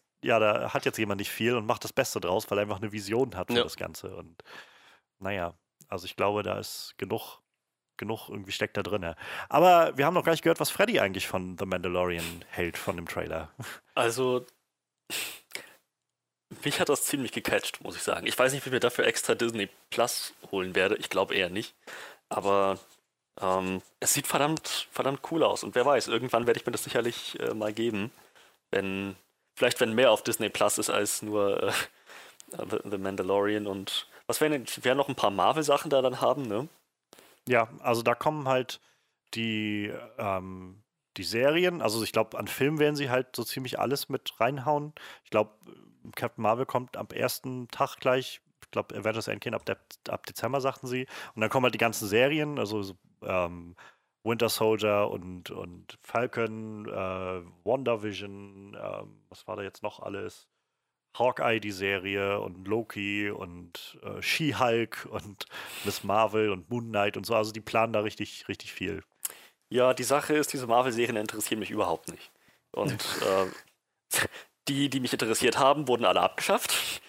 Ähm, aber ja, äh, The Mandalorian selbst, die sah dann cool aus. Die, dieser Shot mit den Sturm, Sturmtrupplerköpfen, die da aufgespießt waren, hat, glaube ich, ziemlich schnell klar gemacht, was das für einen Ton haben wird. Es, es sieht verdammt düster aus. Und keine Ahnung, ich habe das Gefühl, das kann Star Wars echt gut gebrauchen. Äh, das ist. Ich glaube, das ist nicht mehr so diese super familienfreundliche Schiene, kann das sein? Nee, das, das wahrscheinlich nicht. Also, ähm, ich, ich meine, George Lucas hat immer wieder darauf hingewiesen, ähm, gerade auch was die Episoden angeht und so, es sind Kinderfilme. Leute, es sind Kinderfilme. So. Es sind Filme, in denen Kindern irgendwie mit einer, mit einer tollen Lehre irgendwie rausgehen sollen über, über gemeinsam aufeinander aufpassen und mutig sein und sowas. Und, aber ich, ja, also ich glaube, Rogue One war schon so ein Schritt in die Richtung von, okay, wir machen jetzt mal was, was nicht, nicht so wirklich auf diese Kinderzielgruppe gerichtet ist, sondern so ein bisschen auf die Leute, die halt mit Star Wars groß geworden sind ähm, und jetzt halt, naja, gleichmäßig oder in gleicher Weise gealterte Star Wars sehen können. Und ich denke, Mandalorian fällt in genau dieselbe Klasse von, ähm, ja, ihr, ihr seid jetzt, ihr habt damals äh, als Kinder ähm, im Kino noch die, die Star Wars Sachen gesehen und jetzt ähm, seid ihr groß und naja, das ist auch groß geworden, das Ganze. Also, ja, den, den Eindruck habe ich auch. Rogue One war, ja, ein Schritt in die Richtung, aber ich weiß nicht. Ich habe ich hab das Gefühl, wir, sind, wir haben uns nie wirklich sehr weit entfernt von den Ewoks. Ähm, Also in den, in den Hauptfilmen halt nicht. Und Das- die das meine ich glaube halt. ich, sollten auch so bleiben. Also ich glaube, das war, glaube ich, der, der, das, der Anspruch, den sie selbst hatten. Auf, ich meine, bei allem, was George Lucas sagt, frage ich mich immer noch so ein bisschen, ist es kinderfreundlich, wenn Anakin Skywalker irgendwie mit abgeschnittenen Gliedmaßen an einem, an einem Lavasee liegt und verbrennt? Ich weiß nicht, ob das so kinderfreundlich ist noch und familienfreundlich. Aber ähm, ja, also ich, ich habe halt nichts gegen fam solche familienfreundlich gemachten Filme. Wie gesagt, ich glaube, Last Jedi ist immer noch mein, mein Favorite-Film bisher. Aber ich freue mich durchaus auch, wenn man in eine neue Richtung schreiten kann. Und das bietet sich ja jetzt gerade an, so ein bisschen mit verschiedenen Sachen neues Gebiet zu betreten und neue Sachen zu machen. Ich bin gespannt, was sie mit der Obi-Wan-Serie machen werden, wo das hingehen wird, welchen Ja. Ton das wohl haben wird oder so. Ja, Ja, aber vielleicht, Ja. wo du gerade noch meinst wegen Disney Plus, ähm, vielleicht können wir uns da einfach alle einen Account teilen oder so. Ich meine gelesen zu haben, und äh, wer weiß, wie es dann nachher in Europa sein wird, aber ich glaube, in Amerika ist es jetzt darauf angelegt, dass du ähm, mit einem Account bis zu, ich meine, sechs verschiedene Unterpunkte wie bei Netflix haben kannst Ach, und ähm, mit maximal vier Geräten gleichzeitig schauen kannst oder sowas. Hm. Also gegebenenfalls kann man darauf nochmal zurückkommen. wäre irgendwann. vielleicht wirklich eine Idee. Das ist halt. Die sagen zwar, man soll seine Accounts nicht sharen, aber ganz im Ernst, mir kann keiner erzählen, die, die da nicht von ausgehen. Ist, ob das jetzt Netflix ist, Das ist wahrscheinlich mit Amazon oder Disney Plus. Ne? Ich glaube, das ist denen halt vollkommen bewusst, dass es genau so ist. oh Mann. Ja, der Mandalorian kommt dann auch bald. Ich bin echt gespannt, wie sich das, also wie die Serie ankommen wird, wenn sie nachher rauskommt im November und überhaupt welchen Impact Disney Plus haben wird. Denn ganz offensichtlich kommt Disney nicht unvorbereitet in diesen Kampf, ähm, sondern die fahren halt gleich die richtig fetten Geschütze auf, um, um sich einen Platz einzuräumen. Ähm, ja, das können sie natürlich auch machen mit ihren Möglichkeiten, aber mal schauen, wie sich das alles entwickeln wird. Wir haben jetzt mal in unserer Review einen Film stehen, der gar nichts mit Disney zu tun hat. Was auch nicht immer der Fall Was ist. schwierig wird mittlerweile. Ne? Ja, ja, so ist es. Ähm, ich meine, wir sind schon, wir haben dieses Jahr schon einige der großen Disney-Schiffe umsegelt, äh, äh, Küsten oder wie sagt man, Cliffs umsegelt. Ähm, so, wir haben Lion King nicht gehabt, wir haben Aladdin nicht bei uns beredet gehabt oder sowas. Ähm, Toy Story 4, denke ich, werden wir auch auslassen. Also ähm, wir, wir sind ja eigentlich schon immer auch so ein bisschen dabei zu gucken, was man noch so anderes mit reinnehmen kann. Und ich glaube, das war so einer der, der größten und, und für, einige Leute meist erwartetsten Filme dieses Jahr. Ähm, Gerade was so einen Filmemacher angeht, denn Quentin Tarantinos neuer Film Once Upon a Time in Hollywood ist seit ja, einigen, einigen Wochen schon im Kino und wir haben ihn gesehen und nachdem irgendwie erst Gamescom war und dann war äh, krank und dann war irgendwie technische Probleme und jetzt kommen wir aber endlich dazu, über Once Upon a Time in Hollywood zu reden. Von Quentin Tarantino, sein neunter Film. Und ja, mal schauen, was der so gebracht hat.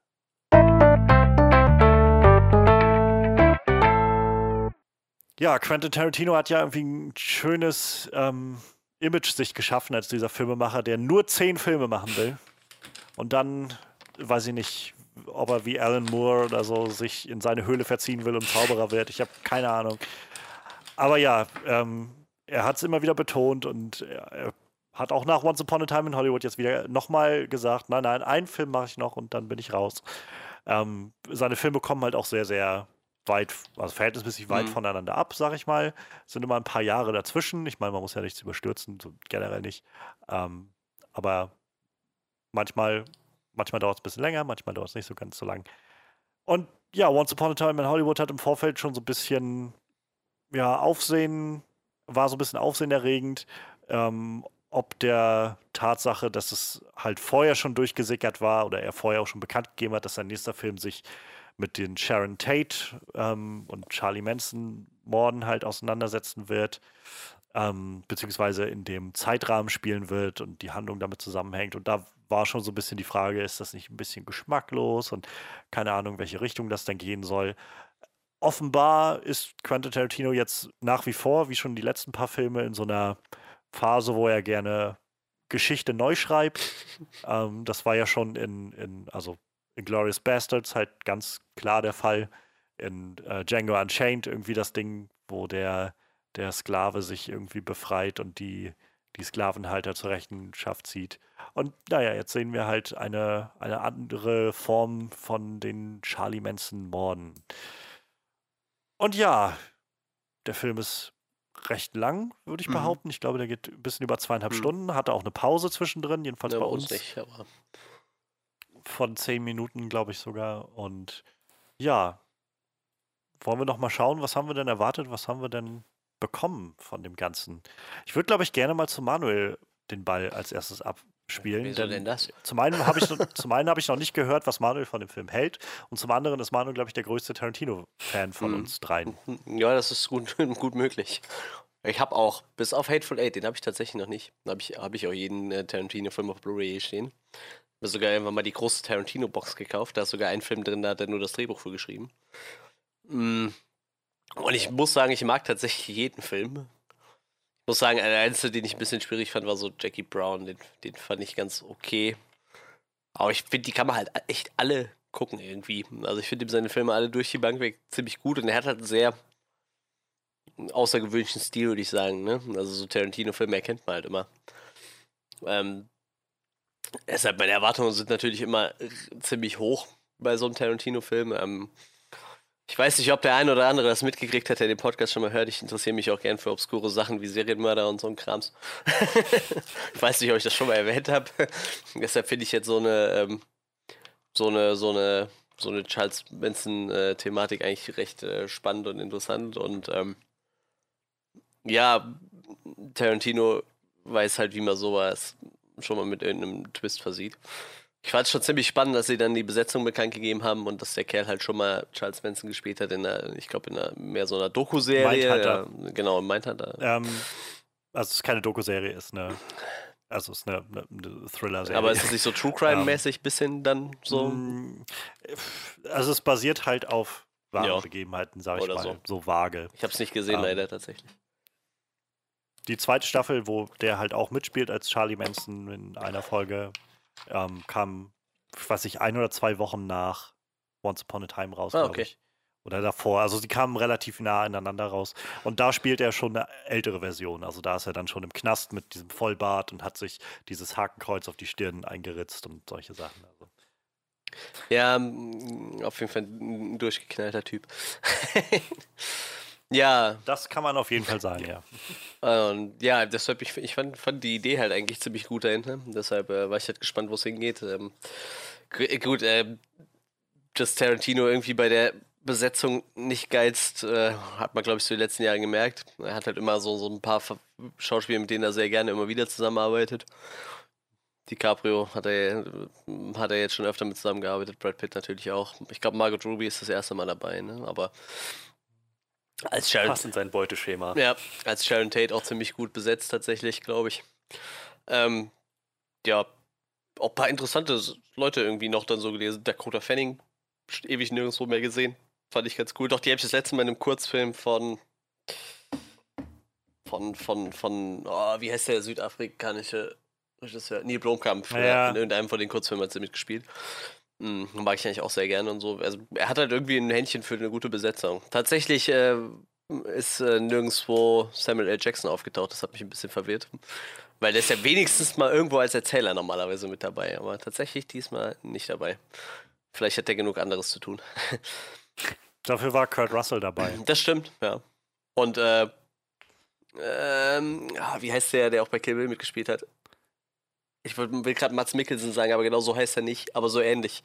Michael Matzen, so heißt der. Äh, Michael ja, Madsen, genau, ja. das. Der ist auch in einer ganz kleinen Rolle dabei. Also so ein paar von seinen, seinen älteren äh, Buddies hat er auf jeden Fall immer mit dabei. Das, das finde ich immer, ich finde sowas sympathisch. Das machen ja ein paar Regisseure so. Ähm, ja, wie gesagt, die Erwartungen waren halt äh, ziemlich hoch. Soll ich direkt sagen, wie ich aus dem Kino dann rauskam, ja? Ja, gerne, gerne. Also tatsächlich bis zum Schluss hatte ich so das Gefühl, irgendwie fehlt noch so dieser, dieser, so, dieses spezielle Tarantino-Ding so. Also der ist schon sehr Tarantino-mäßig, aber da fehlte noch was. Aber ich habe es dann zum Schluss bekommen, so am Ende. Also ich, ich, ich war happy, ich fand den Film ziemlich gut, ja. Mir hat der echt sehr gut gefallen. Ich würde nicht sagen, dass es der beste Tarantino-Film ist, aber ich hatte tatsächlich meinen Spaß. Na, okay. Also, bei mir ist es so, ich habe, ah, ich will jetzt nicht lügen, Also ich habe Django gesehen und fand den gar nicht so schlecht. Ähm, aber ich habe ihn auch erst einmal gesehen. Also ich hatte danach noch nicht so wieder den krassen Antrieb, den nochmal zu schauen. Mag man da jetzt reindeuten, was man will.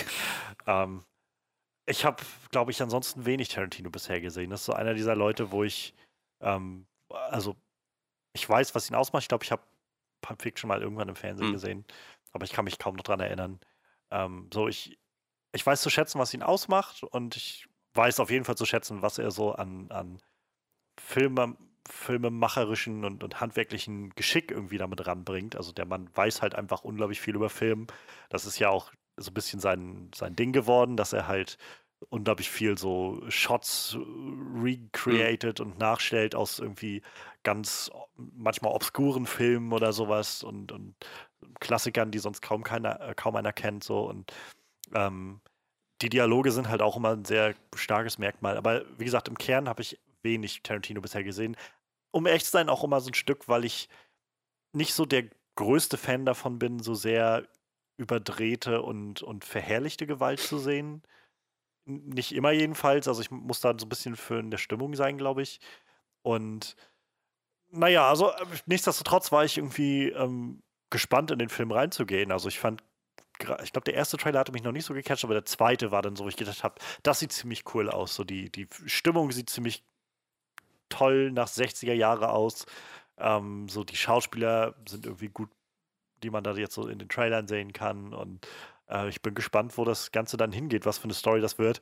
Ich muss dazu aber auch sagen, ich wusste halt nur, dass es diese Manson-Morde gegeben hat und so, dass Sharon Tate durch die gestorben ist. Ich kannte keinerlei weiteren, keine weiteren Details dazu. Also ich wusste nicht, dass sie halt schon schwanger war oder hochschwanger war. Ich wusste nicht, dass sie, ähm, wie sie dann gestorben ist und, und was konkret der Antrieb dieser äh, Manson-Family war und so. Das war mir alles nicht bewusst. Also da fehlte mir so ein bisschen der, der Background.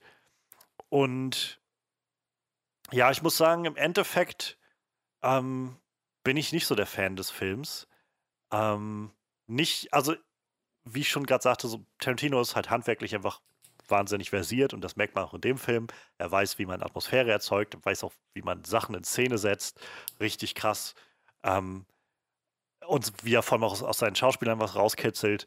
Aber ich muss ehrlich sagen, dass ich ähm, von dem Plot so ein bisschen sehr im Stich gelassen wurde für mich.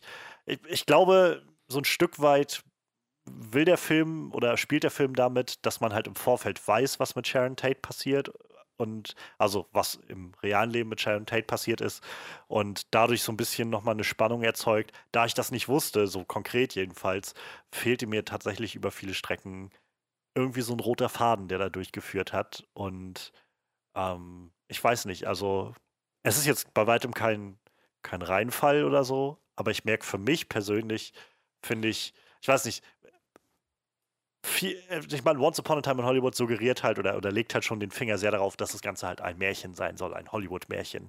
Und für mich, muss ich sagen, fühlt sich das weniger wie ein Märchen an, als mehr wie so eine Fanfiction, die nicht unbedingt so toll geschrieben ist. Hm. Ja, das ist so mein, meine Meinung dazu. Freddy, wie sieht's bei dir aus? Ähm, ich habe noch nie einen Tarantino-Film gesehen vorher. Oh, wow. Noch keinen einzigen. Krass. Ähm, alles, was ich davon mitbekommen habe, war, dass Kill Bill unheimlich oft auf Pro7 gezeigt wurde früher. er ist so wirklich erstaunlich oft im Free TV lief auf Pro7. Und naja, dann so über die Jahre mitbekommen, dass Quentin Tarantino selber so als, als Typ wohl recht verbittert und aggressiv und wütend ist. Einfach so der, der Typ Mensch, der immer nur so ein Tantrum vom nächsten Herzstillstand entfernt ist, so sein, sein Steak am liebsten halbroh und blutig mag und so. Seine Füße am liebsten Ja, nackt. das Genau. auf jeden Fall. da stellt sich raus, der ist eigentlich Veganer. ähm, naja, aber ich, ja, so ein sehr, sehr aggressiver Typ halt, ähm, der entsprechend, weiß nicht, dem Klischee unter schwerem Haarverlust äh, leiden müsste und äh, einfach, einfach jeden und alles und alles und jeden vernichtet, dass sich ihm irgendwie quer kommt. Ähm, ja, also nicht besonders angenehmer Mensch, aber die Filme sollen wohl echt ziemlich gut gewesen sein, alle. Und äh, dachte ich, ja, was soll's? Once Upon a Time in Hollywood ähm, kann man sich ja mal geben. Erst Tarantino-Erfahrung, dazu die Besetzung ähm, hat, mich, hat mich natürlich auch gecatcht. Und ich schätze, wenn man Quentin Tarantino ist, hat man sich das verdient, so eine Besetzung aufzufahren. Dass dann die Leute sagen, ja, bin dabei. Ähm, beziehungsweise das Geld dafür zu haben. Ja, was habe ich erwartet? Keine Ahnung. Alles, was ich von Tarantino wusste, war, dass er aggressiv und abgedreht ist. Also habe ich einen aggressiven, abgedrehten Film erwartet. Mit, ja, also mit Brutalität und auch reichlich äh, Kunstfilmcharakter irgendwie da drin. Äh, ja, irgendwie habe ich genau das bekommen. Ich hatte jetzt keine Erwartung an ein fantastisches Meisterwerk eines Films, sondern einfach nur an irgendwas echt Merkwürdiges. Und das war merkwürdig. So, von der Qualität her, ja, ich war teilweise echt gelangweilt. Aber er hatte sehr unterhaltsame Momente. Auf die Details kommen wir gleich zu sprechen. Naja, da haben wir doch ein recht gutes, eine recht gute Ausgangslage, um so ein bisschen über die unterschiedlichen Ebenen interessant diskutieren zu können. Lass uns wie immer damit anfangen, was uns gefallen hat. Wer möchte gerne was einwerfen? Ja, ich. Ja. Du auch? ne, ich ich äh, meinte nur, ja, aha, da hat sich jemand gefunden, der was einwerfen möchte. ähm, ich fange mit kleinen Sachen an. Ich mag zum Beispiel sehr gerne, dass es Zoe Bell nochmal vorher die Kamera geholt hat. Ich finde die einfach total großartig. Ähm, das ist die Dame, die der das Auto gehört, in die Bruce Lee reingeslammt worden ist. Also die, die Frau von dem Stunt-Koordinator quasi. Mhm. Ähm, das ist seine rechte Hand, was Stunts angeht. Also seine Hauptstuntfrau und die koordiniert, glaube ich, auch seit, ich glaube, seit Kill Bill seine Stunts. Echt so eine Powerfrau, aber als, als Schauspielerin eher unbekannt und sie macht halt sehr wenig. Aber ich finde die super sympathisch irgendwie. Ähm, allgemein fand ich viele, viele von diesen kleinen Rollen, die er so besetzt hat, total geil. So Michael Madsen fand ich total gut ich sag Dakota Fanning, die hat man alle nur kurz gesehen. Eins, auf den ich halt echt verzichten könnte, ist so Kevin Smith Tochter so, ne? Ich mag Kevin Smith total, aber seine Tochter finde ich echt furchtbar so. Ich finde, die hat auch irgendwie so kein kein, kein Schauspielergesicht so irgendwie. Die, die guckt immer gleich. Die hat immer so einen total motzigen Gesichtsausdruck und die kriegt ja noch nicht mal Text. Ne? Ich glaube, die ist halt auch echt nur da drin, weil Kevin Smith und, und, äh, und Quentin Tarantino einfach so, so dicke sind. Und ähm, ich, ich, ich, Spekulation. Tarantino hat Freunde? Ganz im Ernst, ich, ich hätte den vollkommen anders eingeschätzt, wie das, was du gesagt hast. So. Ich kenne den halt einfach nur als den Dude, der Set mit seinen Schauspielern sich erstmal ordentlich besäuft und, und dann zum Beispiel mal besoffen durch Berlin talkelt mit Til Schweiger und, und Brad Pitt im Arm so. Und so in Interviews, der wirkt halt einfach wie so ein, der, der, der wirkt halt in Interviews eher wie so der absolute Filmnerd, der am liebsten zu Hause sitzt und Filme guckt, so, ich weiß nicht, und mit einem fiesen Fußfetisch. und, dann, und dann den Fernseher zusammenschlägt. Ich habe das Gefühl, er muss immer irgendwas zusammenschlagen. Vielleicht sieht er einfach so aggressiv aus. Nee, ich, ich mag das tatsächlich sehr gerne, dass er immer so kleine Gastauftritte von sehr vielen Schauspielern hat, die ich echt mag. Hm, das macht er ja fast in jedem Film, aber in dem Film hat das nochmal ähm, ein bisschen auf die Spitze getrieben. Das fand ich, fand ich sehr gut, hat mir echt gut gefallen. Damit fange ich an also ich, man kann vielleicht gleich anschließen, so generell. Er weiß halt, wie man die Schauspieler an der richtigen Stelle kitzelt, um so genau das Richtige irgendwie rauszuholen. Am Fuß. Ausschließlich am Fuß. Ja. Das, ähm, ja. Ich habe jetzt keinen großen Vergleichspunkt, aber ich meine gelesen zu haben, dass das jetzt auch schon wieder deutlich mehr Fuß war als in so Ja, ich, ich glaube drei oder vier Fußszenen, ne? also so richtig explizite Fußszenen, so wo ja. wo, wo äh, Sharon Tate so im Kino sitzt und ihre Füße auf den Sitz legt und ah, dann einfach so ja. die Leinwand an den Füßen vorbei siehst und so. Wo, auch, wo, wo Brad Pitt das Mädel gefahren hat und sie dann auch so ganz fett ihre beiden äh, nackten Füße barfuß so an die Scheibe, an die Frontscheibe gedrückt hat. Daran kann ich mich jetzt Das ist schon erinnern. ein bisschen absurd, echt. Gibt es äh, irgendwelche Kommentare von Tarantino, was er von äh, der Herr der Ringe-Trilogie und den Hobbit-Filmen hält? Gute Frage. Er steht auf die Füße, hat er gesagt. Er liebt diese haarigen Hobbit-Füße. er hat auf jeden Fall gesagt, die schönsten Füße hat Uma Thurman. Ob das äh, jetzt ein Kompliment ist, weiß ich nicht, aber das hat er auf jeden Fall gesagt. Und ich glaube, die muss hat auch in jedem Film, wo sie mitspielt, Fußszenen. Also da scheint was dran zu sein. So, die meisten Männer stellen sich auf den Kopf, um ihren Fußfetisch irgendwie zu verbergen oder zu leugnen. Tarantino, ich finde, Uma Thurman hat richtig geile Füße. Er, er, hat auch schon öfter gesagt, dass das eigentlich seine Traumfrau ist, so, ne? Aber ich glaube, die wird er halt niemals kriegen. Aber das hat er tatsächlich. Er ist ja auch verheiratet mit irgendwem, aber das hat er halt immer wieder gesagt. Ne? Auch schön. Die wird sich freuen, die Frau. die ist das jetzt gewohnt mittlerweile. Ja, ich sehe gerade, der ist tatsächlich das erste Mal 2018 verheiratet gewesen. Also der ist jetzt gerade quasi das erste Mal verheiratet. Vielleicht hat er die ganze Zeit, Ah, ist ja. er nur Uma Thurman hinterhergelaufen oder so, ich weiß es nicht. bitte, bitte. Das ist, das ist schon irgendwie niedlich. Ja, aber ähm, neben den Füßen, wie gesagt, weiß er, glaube ich, die, die Schauspieler gut in Szenen zu setzen. Und wenn du dann halt Schauspieler vom Kaliber so von DiCaprio oder Brad Pitt hast, ähm, oder auch eben Margot Robbie, dann, dann kannst du da halt schon eine Menge rausholen. Und ähm, unabhängig jetzt mal davon, wo der Plot sie hingetrieben hat oder einfach irgendwie so, so meandert ist, ähm, die Schauspieler sind halt richtig gut gewesen. Also ich habe auch noch umso mehr noch wieder gedacht bei dem Film, warum haben wir Brad Pitt so lange nicht gesehen? Ja, das stimmt. In, in Filmen irgendwie. Also ähm, der ist, also ist jetzt wirklich ein richtig guter Schauspieler und dafür habe ich das Gefühl, war der irgendwie ein paar Jahre jetzt einfach mal weg. Wahrscheinlich auch familiär und so, sich um andere Sachen gekümmert, ähm, andere Prioritäten gesetzt und das ist ja auch total okay.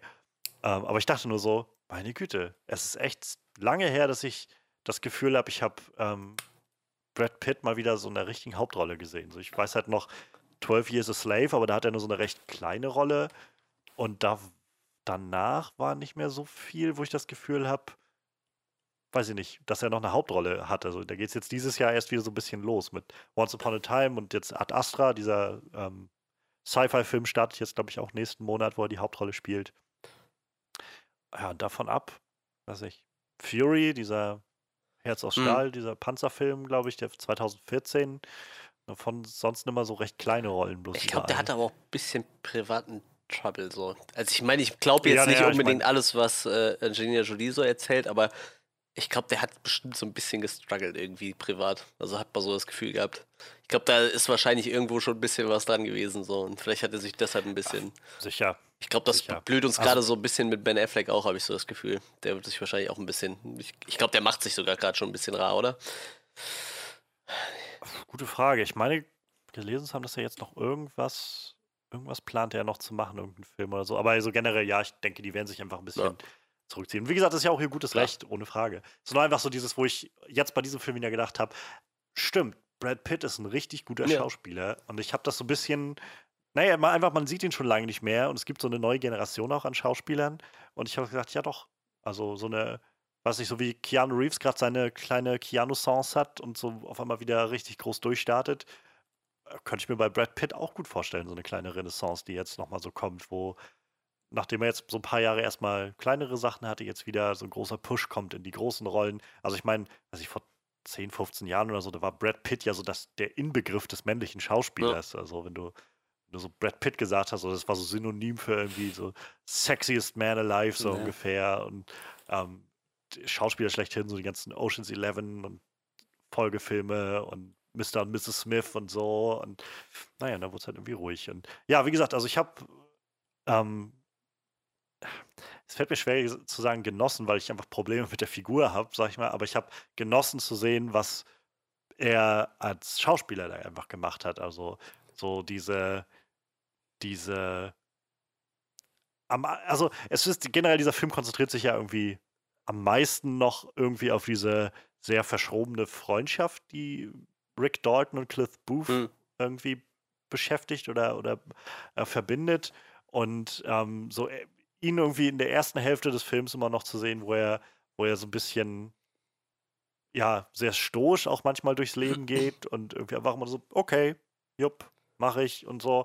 Und dann halt irgendwann so austickt irgendwie und so, so offenbart, was irgendwie für ein, für ein brutales, so ein, was für ein brutaler Typ irgendwie da drin steckt. Ähm, das, das, das hat mich, das war schon so, wo diese kleinen Momente, die du gerade angesprochen hast, Manuel, die, die mich dann immer noch mal so, so meine Aufmerksamkeit bekommen Mhm. haben, wo ich so gedacht ah, okay, so ich hätte mir gewünscht, dass sowas vielleicht nicht über zweieinhalb Stunden zu sehen ist, sondern vielleicht irgendwie ein bisschen geraffter oder so, aber so insgesamt dachte ich, das ist auf jeden Fall sehenswert, sehenswerte Schauspieler und Leonardo DiCaprio eben, also ähnlich, hat Ja. viele, viele coole, coole Momente, wo man ihm einfach gerne zuschaut. Das ist wirklich, Leonardo DiCaprio wäre jetzt auch das erste ange äh, gewesen, was ich angebracht hätte. So diese, die Szenen, die, die er hatte da in seinem Trailer und dann auch so hinterm Set zwischen den, so, zw- zwischen, zwischen Behind the Scenes, ähm, von dem Film, der im Film gedreht wurde. Das war einfach super. Ich habe mir das so abgekauft, dieser Schauspieler auf dem absteigenden Ast, der jetzt irgendwie Ja. alles versuchen muss, um sich zu retten, aber auch echt kaputter Typ ist. Sein Ausraster da in seinem Van war so gut, dass ich, ich habe mich gefragt, Mann, wie, wie kann das so lange gedauert haben, diesem Mann einen Oscar zu geben? Das war, das war so genial. Und naja, halt, weiß nicht so, ich, ich hatte das Gefühl, sein Subplot war noch am stringentesten. So, über den Schauspieler, der versuchen muss, irgendwie seine Karriere zu retten, dann noch äh, von allen, alle, alle eigentlich auf ihn herabblicken, inklusive dieses kleinen Schauspielermädchens, das dann am Ende noch auf, zu ihm heraufblickt und so, das war das Beste, was ich je gesehen habe. Das, das war ein richtiges Payoff, hatte ich das Gefühl. Das war, das hätte ein Film für, an für sich sein können. Ja, da, da waren so einige Sachen drin, wo man das Gefühl hatte, das hätte ein Film für sich sein können. Ja, irgendwie, ich muss Aber auch ja. ganz ehrlich sagen, du sagtest ja am Anfang schon, dass du irgendwie nicht so richtig wusstest, wo der Film so hin will. Und tatsächlich, ich wusste ja quasi, wo es eigentlich drauf hinausläuft. So, also ich, mir war die Tate Moore, der Tate Moore tatsächlich ein Begriff so und und ich hatte trotzdem die ganze Zeit das Gefühl, dass ich überhaupt keine Ahnung habe, worum es in dem Film eigentlich gibt, geht. Also, klar, du hast halt diese Geschichte von dem strugglenden Schauspieler, glaub- aber irgendwie, ich weiß nicht. Da, ja, das, das ist halt so, das ist halt das, was ich meine. Also ich, äh, ich, ich glaube, dass diese einzelnen Storylines irgendwo interessant sein können, wenn man, wenn man irgendwo auch wohin läuft, habe ich das Gefühl. Also ich muss ja nicht mal als, als Zuschauer schon wissen, wo es hingehen soll, aber wenigstens mir das Gefühl geben, also ja, es ist eigentlich nachher für die andere Hälfte, aber einfach so, weiß ich, mir fehlt da einfach irgendwie so ein bisschen Zusammenhalt von dem Ganzen oder auf anderen Ebenen dann wenigstens was, was das irgendwie zusammenhält. Aber ja, wie gesagt, als, als Schauspieler sind die beiden halt einfach, also top besetzt, so top, top drinne und ähm, Margot Robbie, also Sharon Tate hat ja jetzt nicht allzu Ich viel wollte zu tun gerade in diesem sagen, kommt man Ähm, jetzt, hätte ich jetzt auch wenig zu sagen. Tarantino setzt, Tarantino setzt sich halt einfach unglaublich gerne in Szene. So, das ist halt das, was, was deutlich wird. Also ich glaube, dass wie sehr Tarantino Margot Robbie irgendwie, ich sag mal, vergöttert an diesem Ganzen. Also er, er hat einfach so viel Freude daran, sie in, in, äh, seinen, in seine Kamera einzufangen, irgendwie mit, einfach nur mit diesen ganz banalen Sachen, wie sie ins Kino geht oder sowas und einfach mit dem Auto umherfährt und sich freut und singt oder sowas. Und ähm, ich glaube, das hat wahrscheinlich noch ein bisschen mehr, ähm, ja, ein bisschen mehr Wucht, wenn man halt weiß, worauf das hinausläuft. So mit, also wie auch Ja. im realen Leben ihr Tod quasi aussieht. Ähm, aber ja, unabhängig davon, also Margot Robbie auch toll gecastet darin. Also ich meine, die, die strahlt halt auch einfach so unglaublich viel positive Energie aus. So in jedem Moment. Ich, auch so eine, so eine Schauspielerin, wo ich tatsächlich ähm, so, so mich, mich mehr und mehr auf, also was heißt, in ihre Richtung lehne, aber ich weiß nicht, als ich die ersten Sachen von ihr gesehen habe, war ich halt noch so ein bisschen skeptisch irgendwie, ob mich das überzeugt oder so. Und mittlerweile habe ich aber das, doch das Gefühl, also selbst I, Tonya, so ein Film, wo ich halt immer noch nicht so recht weiß, was ich eigentlich von dem halte, weil es echt super interessante Sachen darin gibt und dann auch wieder Sachen, wo ich mich so frage, ich weiß gar nicht, ist das wirklich eine coole Idee? So, aber sie ist halt einfach richtig, richtig gut da drin. Und ähm, so mittlerweile, Harley Quinn hat mir damals auch bei Suicide Squad so Genüge drüber geredet, dass das so eine der Figuren war, die irgendwie Ja. noch am meisten Charisma und Persönlichkeit hatte. Und ähm, ich bin mittlerweile auch wirklich an dem Punkt, wo ich immer gespannt bin, was sie so als nächstes macht. Ich, äh, ich bin mir tatsächlich sogar gar nicht mal sicher, wo du sagtest, äh, Tarantino weiß halt, wie mir die in Szene sitzt, ob das nicht tatsächlich auch so ein bisschen dieses äh, reflektieren sollte, wie Sharon Tate halt damals so gesehen wurde, ne? Ich glaube, das war ja auch so eine von den Ja, schönsten und, und beliebtesten Schauspielerinnen da zu der Zeit, ne? Oder geht ja so als eine der schönsten Frauen, die in der Zeit gelebt hat. Und ich glaube, das. Ja, auch so ein aufsteigender Ja, ja, Stern, genau, genau. Also glaub, ja, die war ja auch noch sehr so, jung, dass- die ist ja mit 26 schon gestorben quasi, ne? ja, Genau. dass viele einfach davon ausgegangen sind, dass die halt jetzt so, so richtig groß Richtig. durchstarten wird, wenn halt. Ich glaube, da halt, passt dann Margaret Ruby sowieso sehr gut in die Rolle. Ich meine, die ist ja auch selber noch ziemlich jung, ne? 29 erst. Von der werden wir mit Sicherheit noch einiges zu sehen bekommen, denke ich. Ja, Ich mag die auch echt sehr gerne. Coole Schauspielerin. ich bin tatsächlich schon recht gespannt auf ihren Harley Quinn-Film, wo sie jetzt ja dann auch ein bisschen mehr, oder Birds of Ja. Prey-Film, Harley Quinn-Film, wo sie ja ein bisschen mehr Produzentenrolle und so Sachen in die Hand nimmt und so. Da bin ich, ja, bin ich gespannt. Ja, stimmt. Ja, ich, zu- El Pacino war zum Beispiel so, wo ich das Gefühl hatte, ein bisschen, weiß nicht, ein bisschen verschenkt. Ja, das stimmt. So, irgendwie. Ähm, keine Ahnung. Also hat das bei weitem nicht schlecht gemacht und Al Pacino ist halt irgendwie immer nett zu sehen, so, aber hatte jetzt auch irgendwie nicht den Impact so und für mich jedenfalls. Ich habe die Rolle auch relativ schnell schon wieder vergessen. Ähm, ja, weiß ich nicht, war so. Da habe ich noch eher einen Eindruck von Kurt Russell nochmal behalten, irgendwie den Ja, das zu stimmt. sehen. Ach, Kurt Russell sehe ich auch immer total gerne. So, war ja auch nur eine relativ kleine Rolle. Ja. Ich, ich muss sagen, ich fand die ganze Szene mit äh, Bruce Lee ganz witzig. Also ich fand die tatsächlich witzig. Hm, Ich fand die echt. Na, Echt, ich, ich nachher. fand die witzig, aber tatsächlich so, ähm, gerade Bruce Lee-Fans und Leute, die Bruce Lee gekannt haben, fanden die halt auch nicht witzig. So, ich, ich fand die witzig. Ich fand die witzig, wie er einfach packt und ins Auto schmeißt. Ich konnte da echt drüber lachen. So. Ich habe echt sehr gut amüsiert im Kino bei der Szene. Das ist aber auch ein Schauspieler, von dem ich in meinem ganzen Leben noch nie was gehört habe. Mike Moe. Er hat in einem Street Fighter-Film mitgespielt. Toll. Sah ihm auf jeden Fall, also sah Bruce Lee auf jeden Fall Ja, schon mal das stimmt, ähnlich. das stimmt. Ist halt ein Asiate, ne? Nein, Quatsch. Dann in, in Humans mitgespielt. Ah, okay, krass. Als Triton, Triton. Ich nicht, keine Ahnung. Ja, keine In Castle hat er mal mitgespielt. Ach, der hat Rio gespielt in Street Fighter. Okay, ich kenne immerhin Rio. Das ist ja schon mal was. Ja, ähm, was ich auf jeden Fall noch sagen kann, es sind halt so Szenen, wo ich das Gefühl hatte, ja, hier, also hier lässt Tarantino jetzt halt richtig die Muskeln gerade spielen. So diese ganze Nummer, wenn Brad Pitt zu der Manson Farm Ja. kommt und das, das steigert sich immer einfach. Es baut immer weiter auf irgendwie da und so. Je weiter, also da ist auf einmal wieder so ein Western einfach mittendrin, so wie er über diese Farm schreitet und so langsam alle kommen irgendwie raus aus diesen Häusern und was nicht, fast schon Saloons und schauen irgendwie, schauen ihn an und was da jetzt passiert und, ähm, und er so nach und nach sich einfach seinen Weg nach vorne bahnt. So das, ähm, das hat halt unglaublich viel Spannung erzeugt und unglaublich viel Atmosphäre geschaffen. Überhaupt Atmosphäre ist was, was auch dieser Film zum, zuhauf hat. Also diese 60er Jahre triefen da so raus aus dem Soundtrack, der wie immer irgendwie sehr gut gewählt ist von Tarantino. Ähm, über die ganze, ja, wie Hollywood einfach dargestellt wird, diese Zeit. So, und, ähm, aber ja, so gerade diese Szene auf dieser, ähm, auf, auf dieser. Ranch war halt so das, da, mit das erste Mal auch, wo ich so gemerkt habe, irgendwie, okay, jetzt, jetzt werde ich mal so ein bisschen angespannt. Ich habe das Gefühl, kommt gerade ein bisschen Fahrt rein. Hier passiert jetzt irgendwas dass es jetzt für mein Empfinden ins Nichts lief, hat dem Ganzen halt ein bisschen geschadet. So.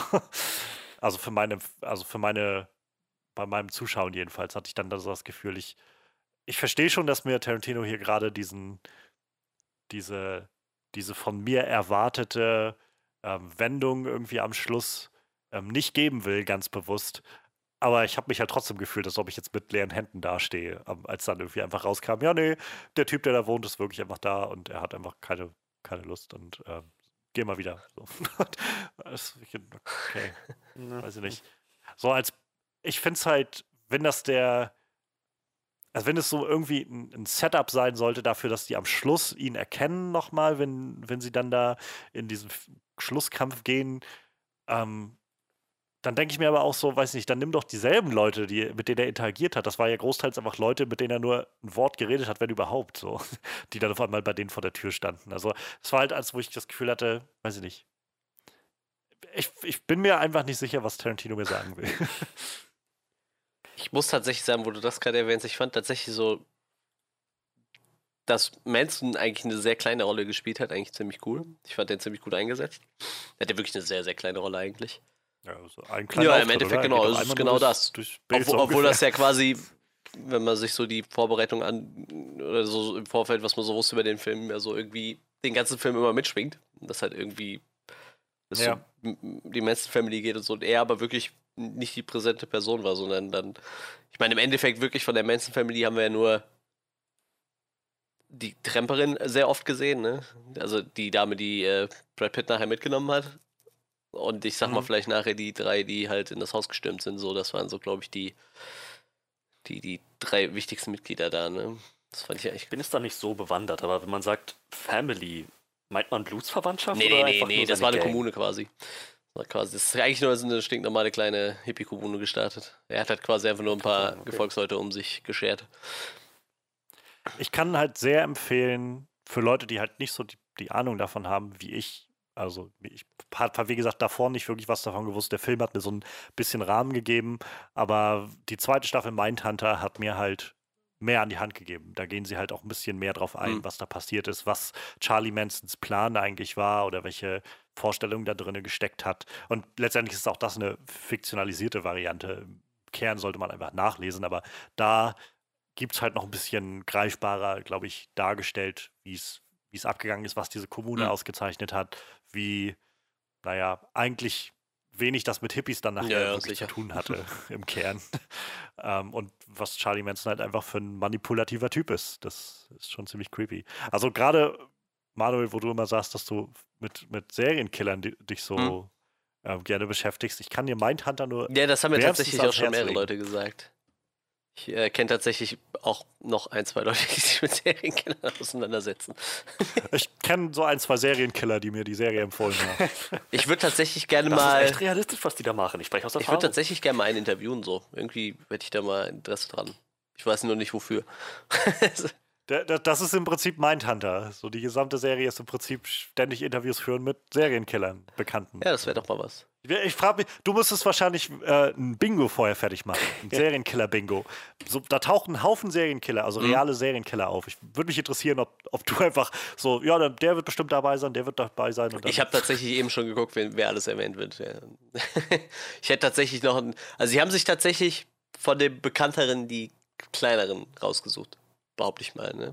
Ich glaube, Charles Manson ist tatsächlich mit Abstand der größte. Klar sind noch ein paar andere bekannte Namen dabei, aber nicht so diese äh, Standard-Serienkiller, die meistens abgearbeitet werden. So American Horror Story hat halt immer so ein paar ganz spezielle John Wayne Gacy oder so, der ist halt irgendwie total omnipräsent. Und ähm, tatsächlich haben die sich relativ äh, kleiner rausgesucht. Naja, ich weiß halt nicht, also es kommt vielleicht auch immer darauf an, ob diese Killer, äh, die großen, sag ich mal, ob die dann tatsächlich gefangen werden und irgendwo in so einer ja, Zelle ja, klar, sitzen. Gut, das stimmt interviewt werden. So, das, das ist ja der, der, die Prämisse von Mindhunter, dass halt diese Leute in den 70ern dann ähm, anfangen, einfach Serienkiller zu interviewen. An dem Punkt heißen die ja noch nicht mal Serienkiller. Ja. Die, kommen ja, die entwickeln ja erst den Begriff dann da, um halt drauf zu kommen, warum die das eigentlich tun ja. und so. Ähm, aber, also ich habe so ein paar so, so einfach Shots oder, oder so Vergleiche gesehen, wo man halt die Schauspieler und dann die echten Killers nebeneinander gesetzt hat. Und das ist schon krass. Also, die haben echt fast immer so gecastet, dass die dem ums Haar zum Verwechseln ähnlich aussehen. Das ist auch total krass. Also bei den meisten Serienkennern haben die Schauspieler auch keine Wikipedia-Seite, was ja meistens dann aussagt, dass sie noch relativ unbekannt sind meistens. Ne? Das ist halt schon ganz krass. Das, das bestätigt quasi ja. ja schon das, was du gerade gesagt hast, dass sie da meistens halt äh, wahrscheinlich Leute nehmen, wo sie eher auf die Optik geguckt haben tatsächlich. Ne? Also natürlich auch auf Schauspiel, ja, gerade in der ersten Staffel, der, ähm, ich weiß nicht, Kannst, kennst du Ed Kemper? Sagt dir das was? Ich habe noch nichts von dem gehört gehabt, ähm, aber war halt Serienkiller auch mhm. in Amerika und so ein Hühner, der irgendwie zwei Meter noch was groß ist oder so. Richtig massiger Typ und ähm, der ist wahnsinnig, also der Schauspieler ist wahnsinnig gut in der ersten Staffel. Der hat auch eine prominentere Rolle drin. Und da hat, glaube ich, auch einen Emmy dafür bekommen für Ach, die krass. Rolle, für, das, äh, für sein Schauspiel, weil er wirklich richtig krass gut ist. Und dann habe ich im Nachhinein ein Bild gesehen und dachte, das sieht dem auch noch echt krass zum Verwechseln ähnlich, dem echten Ed Camper. Das wirkt. Aber ja, also ähm, mein Tante auf jeden Fall kann ich, kann ich wärmstens empfehlen, um diesen Exkurs vielleicht erstmal abzuschließen. Gut. Genug über Serienkiller gequatscht. Äh, was habe ich gesagt? Achso, ja, dass ja. ich den Einsatz von Charles Manson eigentlich ganz nett fand. Dass er quasi nur im Hintergrund mitschwingt. Also du weißt halt quasi, dass er der Initiator ja. ist, aber die Rolle war halt sehr, sehr klein. Ja, das ist ja auch das, was er, also was ihn so ausmacht. Ja. Ne? Dass er halt ja nicht wirklich jemanden. Nö, nö, eigentlich nicht. Also mit eigenen Händen. Und wird trotzdem immer als Serienkiller bezeichnet, obwohl er selber eigentlich niemanden auf Gewissen hat. Ich glaube, die Manson Family selber hat auch vergleichsweise wenig Leute auf dem Gewissen, ne? nur halt eher sehr grausam. Ich glaube, das war so eher das Ding. Das, äh das, heißt, er hat eigentlich nur zum Morden angestiftet. Ja, ja, ja genau, genau. Also in, wie gesagt, in der äh, zweiten Staffel Mindhunter gehen sie genau darauf ein. Da ist auch so ein bisschen die Frage, also der, der neue Chef dann von denen sagt irgendwie, ich kann ihnen alle beschaffen, die sie wollen, irgendwie für ihre Interviews. Und der sagt, wir würden gerne mit Manson quatschen. Und dann halt so die Frage wird, naja, passt Manson eigentlich in unser, ja. in unser Profil oder in unsere Arbeit, weil wir, wir reden ja eigentlich über Leute, die Leute umbringen. Und es ist schon sehr, sehr spannend. Also sie reden oder stellen da, wie, wie die mit Manson reden und dann nachher nochmal mit einem aus der Familie. Also im Prinzip diesem Typen, den wir halt in dem Film jetzt sehen, der am Schluss da ist. Ähm, nur halt, Der äh, das dass mit dem Once Upon a diesen, Time diesen, dann anders äh, ausgeht. Was hat er nochmal mit Satan gesagt? Ich weiß, dass er das eins zu eins auch in echt gesagt Ja, ja, hat. genau. Aber ich weiß nicht mehr, was er gesagt Ja, hat. ja, genau, genau.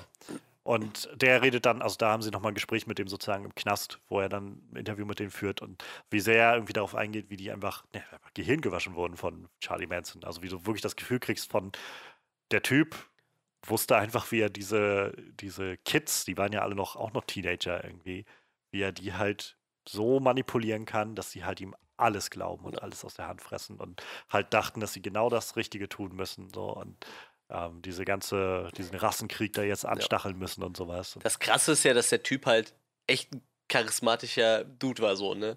Der, das war ja, der war ja außerordentlich musikalisch, der hat ja auch äh, selber Platten aufgenommen und für viele bekanntere Leute sogar als, als Songschreiber geoffen. Ich glaube, mit den Beach Boys, war das die Beach Boys? Mit irgend- irgendeiner bekannten Band aus den 70ern hat er auf jeden Fall äh, Songs zusammengeschrieben und so. Also wirklich ein sehr, sehr musikalischer Typ und halt muss halt echt so ein total charmanter Typ gewesen sein, ne? Der halt echt gut Leute um den Finger wickeln, wickeln konnte, so, ne? Das ist Sie- total krass. in dem Interview, was sie mit ihm führen, also mit dem mit der Figur führen, sozusagen in, in der zweiten Staffel, ertappst du dich, also äh, habe ich das Gefühl gehabt, als Zuschauer ertappst du dich an einem Gefühl, wo du, wo du dann tatsächlich drauf auf seine Story reinfällst und halt so glaubst, vielleicht ist er wirklich einfach angeschmiert worden. So, ja, vielleicht hat er das gar nicht gewollt, so wie er das gerade darstellt. Weil Ja. sich so, so krass einfangen, dieses Gefühl von, äh, der ist einfach unglaublich überzeugend mit allem, was er sagt. Und, naja. Ja, aber ähm, um vielleicht darüber mal den Bogen zu spannen, wieder zurück zum ähm, zu Once Upon a Time in Hollywood. Ähm, ich hatte jetzt gerade äh, von den Sachen, also auch gerade weil ich Django gesehen hatte und Django ist halt ein echt ziemlich brutaler Film. ähm, der Film ist ja relativ brutal arm, sag ich mal. Wenn man jetzt bis kurz Ja, vorm Schluss ja. so. Und ich muss sagen, für mich, also ohne jetzt gleich noch, also gehe ich nachher später noch mal mehr drauf ein, aber ähm, für mich hat das tatsächlich mehr noch das Gefühl erzeugt von, wir, also der Film ist noch näher an unserer echten Welt als halt an dieser hyper aggressiven und brutalen Tarantino-Welt, die man halt aus den anderen Filmen so kennt.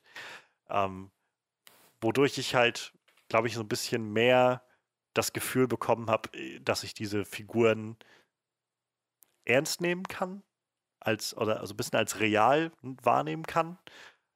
So, und, und halt nicht das Gefühl habe von, äh, ja, weiß ich nicht, das sind halt zwei Killer, zwei Hitmen, die auf, die miteinander losziehen, so wo ich halt, okay, wir sind so von Anfang an in so einem Szenario, was mir, was mir sagt, hier kann halt alles passieren, weil halt das sind, das ist halt einfach völlig überdreht, sag ich mal, alles. Ähm, und hi- hier hatte ich halt doch eher das Gefühl mit, ähm, mit den beiden Hauptcharakteren, das sind halt recht, naja, reale Mhm. Figuren. Also ich glaube, die basieren auch auf einem realen Schauspieler- und, und Stuntman-Team. Ähm, Ja, ja, ich, genau. Irgendwie so jeweils vage aus der Zeit. Und ähm, das, das fügt dem Ganzen halt so einen, so einen Realismus hinzu irgendwie. Plus halt noch diese ganzen realen Bezüge. Also Sharon Tate, Roman Polanski ist ja auch irgendwie, also taucht auch auf und wird angesprochen. Steve McQueen ist irgendwie dabei. Und gleichzeitig muss ich aber auch sagen, das sind halt auch die Sachen, wo ich immer manchmal das Gefühl hatte, es wird mir, es sind mir gerade ein bisschen zu viele so Verweise irgendwie. Aber auch kommen wir später nochmal drauf. Also äh, der Schauspieler war Stevie McQueen, auf dem das quasi beruht. Ne? Das war auch so ein Darsteller aus so einer Western-Serie in in Ende der 60er, äh, Ende der 50er, Anfang der 60er. Und äh, tatsächlich die Beziehung zwischen äh, ihm und seinem Stunt-Double ist halt ähm, Burt Reynolds und seinem damaligen Stunt-Double quasi nachempfunden. Genau, Ja, das, das genau. ich. Also Genau, die, denen ist das nachempfunden. gelesen gehabt.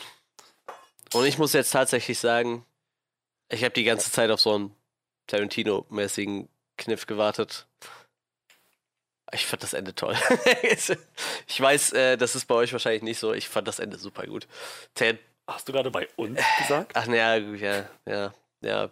Also Johannes wird es wahrscheinlich nicht so abgefeiert haben, denke ich jetzt einfach mal. Deshalb hat er wahrscheinlich, hast du gerade schon gesagt, du wirst es äh, später nochmal erwähnen. Äh, Wenn ich es richtig verstanden habe, hat Johannes auch was an der Szene finden können, aber ähm, er hat es, glaube ich, nicht so genießen können wie Ja, ich. Oder wahrscheinlich ich, du. ich, ich fand die großartig so. Ich habe halt die ganze Zeit gewartet, so, das ist halt ein Tarantino-Film und wie du auch schon meinst, der, der ist halt relativ geerdet. Ich meine, das ist nicht der erste Tarantino-Film, der so geerdet ist irgendwie, aber einer von wenigen. Und du wartest aber irgendwie drauf, dass irgendwie noch was kommt. Und dann hast du halt schon mal so zwischendurch diese Schlägerei auf der Farm, wo halt äh, Br- Brad Pitts Charakter den, den einen von der Manson Family halt zusammen vermöbelt. Ähm, Aber es war halt noch nicht so, so Tarantino-mäßig. Und dann kommt dann diese Endszene. Und in dem Moment, wo er die Hundefutterdose der einen Dame einfach voll ins Gesicht schmeißt, da wusste ich, okay, jetzt geht hier die Post ab so. Und ich, ich habe die Szene echt genossen. Die war einfach super. Das war einfach super wir bis zum Schluss. Inklusive, wenn Leonardo DiCaprio in den Schuppen geht und sein, sein Flammenwerfer raus und die, die Dame im Pool grillt. Also ich, ich habe das tatsächlich äh, gefeiert. Und so hat der Film ja dann tatsächlich ein, irgendwie ein Happy End. So, ich meine, wenn es ein Märchen sein soll, muss es halt ein Happy End haben. Ne? Ich mein, also ganz ehrlich, diese, diese Szene fand ich erstens optisch absolut fantastisch und abgedreht. Ähm, und zweitens hatte ich echt ein bisschen Angst um, um Cliff und ja. ähm, wie, hieß, wie hieß Brad Pitts Charakter? Äh, Cliff ist Brad Pitts Charakter. Äh, Rick Dalton oh, ist äh, Leonardo DiCaprios Charakter. Rick und Cliff. Genau, ja, um Rick und Cliff. Weil, naja, ich meine, die kamen da bewaffnet. Äh, Rick war völlig zugedröhnt. Cliff hatte seine Kopfhörer auf in seinem Pool. Ich dachte echt, die werden die jetzt da abmurksen. Aber nein. Ähm, das, also ich, ich war auf jeden Fall äh, invested. ähm, da, da, waren auf jeden Fall Stakes für mich, weil ich dachte eigentlich, ja, natürlich sind das beides ziemlich kaputte Typen, aber ich möchte nicht, dass einer von den beiden stirbt. Schon gar nicht zu Händen solcher völlig bescheuerter Hippies, die einfach nur dahin gekommen sind, um aus Spaß an der Freude wahllos Leute zu töten. So, das, ich hab ganz, ganz ehrlich, vor allem sich ja, ganze Szene, sich ja scheinbar auch einfach nur im Haus geirrt haben, so, weil eigentlich ist ja das Ziel, Sharon Tate zu töten, was ja auch in echt passiert ist. So. Und sie landen quasi im falschen Haus, so beim, beim Nachbarn quasi, der irgendwie ja, im sehr falschen Pool rumlümmelt und also sie treffen quasi nur den Stuntman der ja wahrscheinlich einfach noch nicht mal in dem Haus sein sollte, weil eigentlich hat er den ja schon rausgeschmissen zu der Zeit. Ne? Ich weiß nicht, warum, ob der nur mit dem Hund spazieren gegangen ist und den gerade füttern wollte oder was. Das war echt ein bisschen absurd. Ah, ich, ich fand das super. Ich habe aber tatsächlich auch gedacht, dass vielleicht noch einer stirbt, weil nur die Manson Family irgendwen umbringen muss. Aber ja, äh, im Endeffekt hat es die dann nur selber erwischt. Ja, also ich muss sagen, das war ja sehr brutal und auch irgendwo hat einen, einen gewissen Schockfaktor, aber ich, hab, ich fand, die haben das total verdient. das auf jeden Fall. So, Johannes, dann sag du mal was dazu.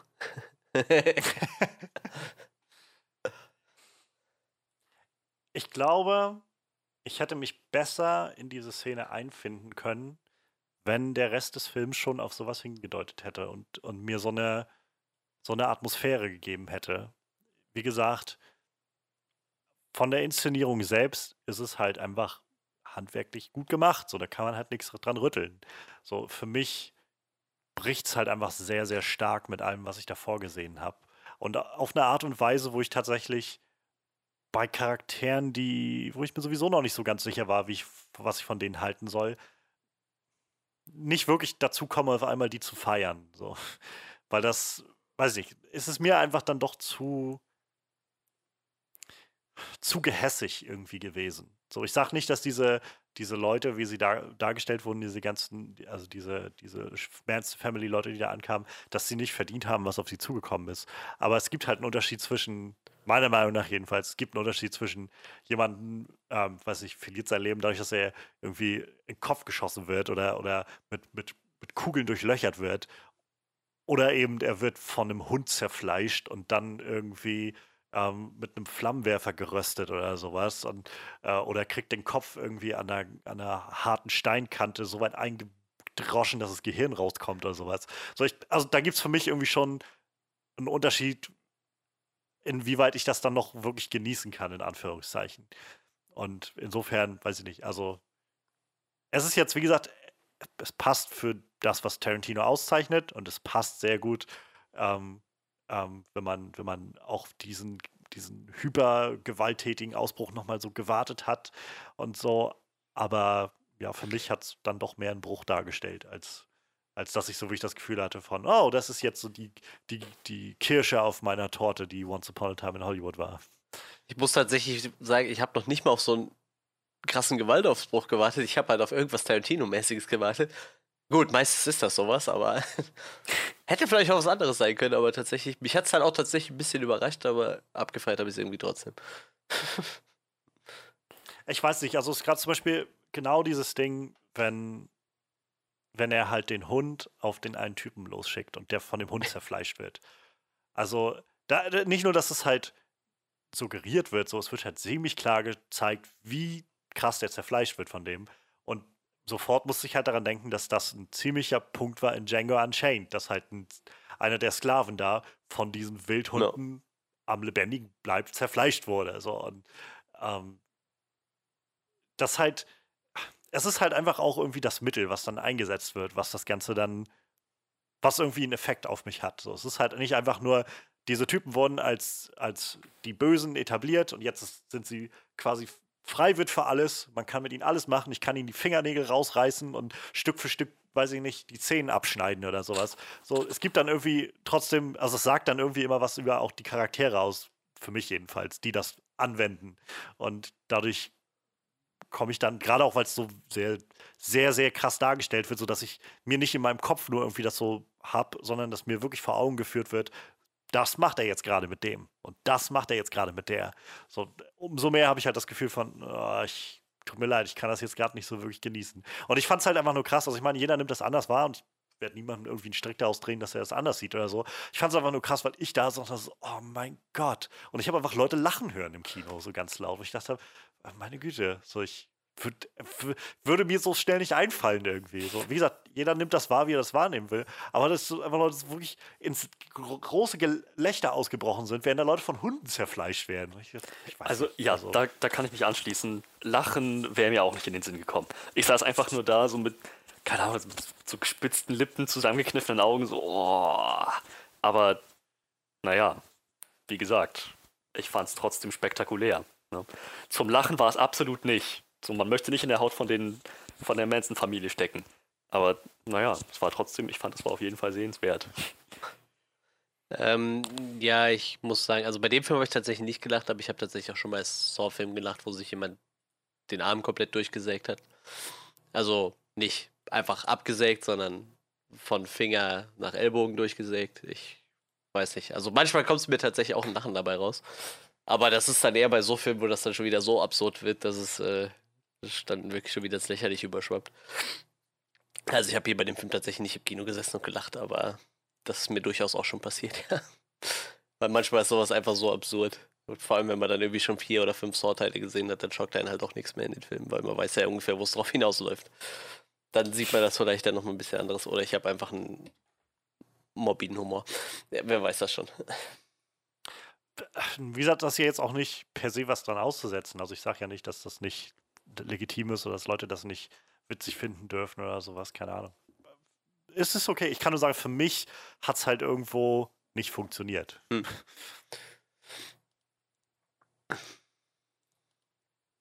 Ja.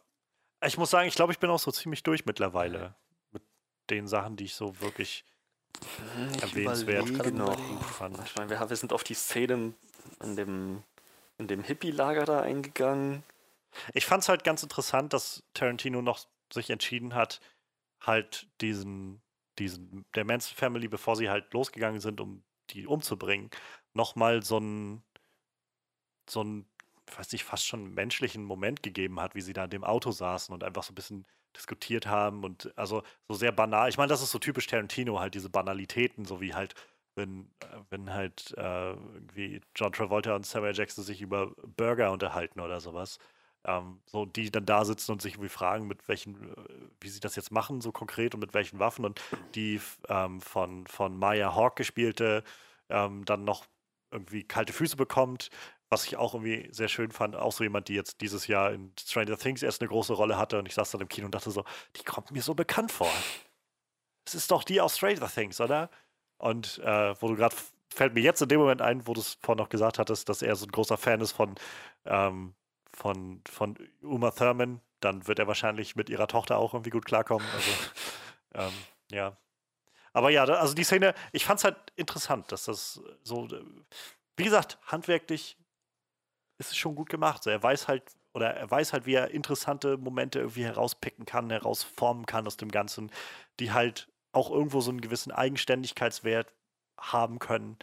Ähm, Also ja, ich tatsächlich. irgendwie für mich ist einfach nicht so ganz zusammengekommen. Also alles. normalerweise ist Tarantino immer dafür bekannt, dass er ziemlich coole Soundtracks bei seinem Film hat. Ich muss aber ganz ehrlich sein, dass mir hier bei dem Film jetzt nicht so krass wie was hängen geblieben ist.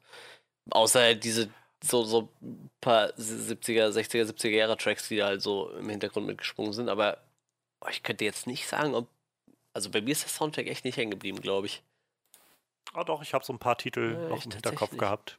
Aber es ist halt auch recht, also so einige Musik jedenfalls, die ich schon kannte oder so, die halt sehr in die Sparte von Musik fällt, die, die ich gerne höre. Ich glaube, dadurch Ja, das, Hat es vielleicht noch mehr sein. Ja. bei mir Eindruck gehabt. Weil er hat halt echt immer sehr, weiß sehr äh, krasse Leute normalerweise mit dabei. Ja, er hat ja. ja irgendwie für den letzten Film hat er nochmal äh, Ennio Morricone rausgekramt, der ja irgendwie so ein Meisterkomponist ist irgendwie. Deshalb, also er hat da schon immer Ja, ja. echt gute Leute an der Hand eigentlich. Aber ähm, wie gesagt, hierbei weiß ich tatsächlich gar nicht. Gesagt, bis auf halt so ein paar Songs, die man halt eh natürlich kennt irgendwie. Aber Rest, wie gesagt, weiß ich gerade nicht so. Tja. Sonst, ich glaube, ich bin dann auch soweit durch. Ja, doch, denke auch. Na, dann lasst uns doch mal schauen, was vielleicht nicht so gut für uns funktioniert hat. Ähm, ich glaube, im Kern kommt es für mich auf sowas raus, was wir jetzt schon ein paar Mal gesagt haben. Irgendwie, ich weiß einfach nicht, was mir Tarantino eigentlich sagen will mit diesem zweieinhalb Stunden langen Film. Weil es halt, die Handlung an sich, meiner Meinung nach, bietet nicht den Raum, das zu füllen, auf eine interessante Art und Weise. Und das ist, glaube ich, auch nicht das, was Tarantino vorhatte damit. Würde ich mal ganz Ja. stark vermuten.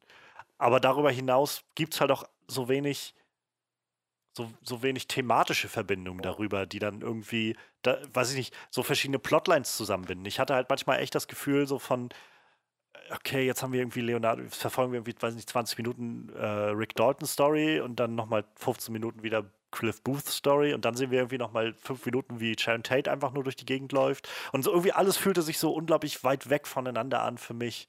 So dass ich halt, und, und, also nicht nur örtlich und von, voneinander entfernt, sondern halt auch so inhaltlich so weit, äh, wenn überhaupt, also viel passiert ist ja inhaltlich nicht, aber die Sachen, die passiert sind, fühlten sich auch so unabhängig voneinander an, dass ich auch da nicht das Gefühl hatte von, es, es gibt mir gerade irgendwie viel und ähm, hat halt auch dazu geführt, dass ich die Charaktere nicht so wirklich, glaube ich, schlucken konnte als die Helden des Films, wie Tarantino das gerne hätte, als die Helden der, des, dieses Märchens irgendwie.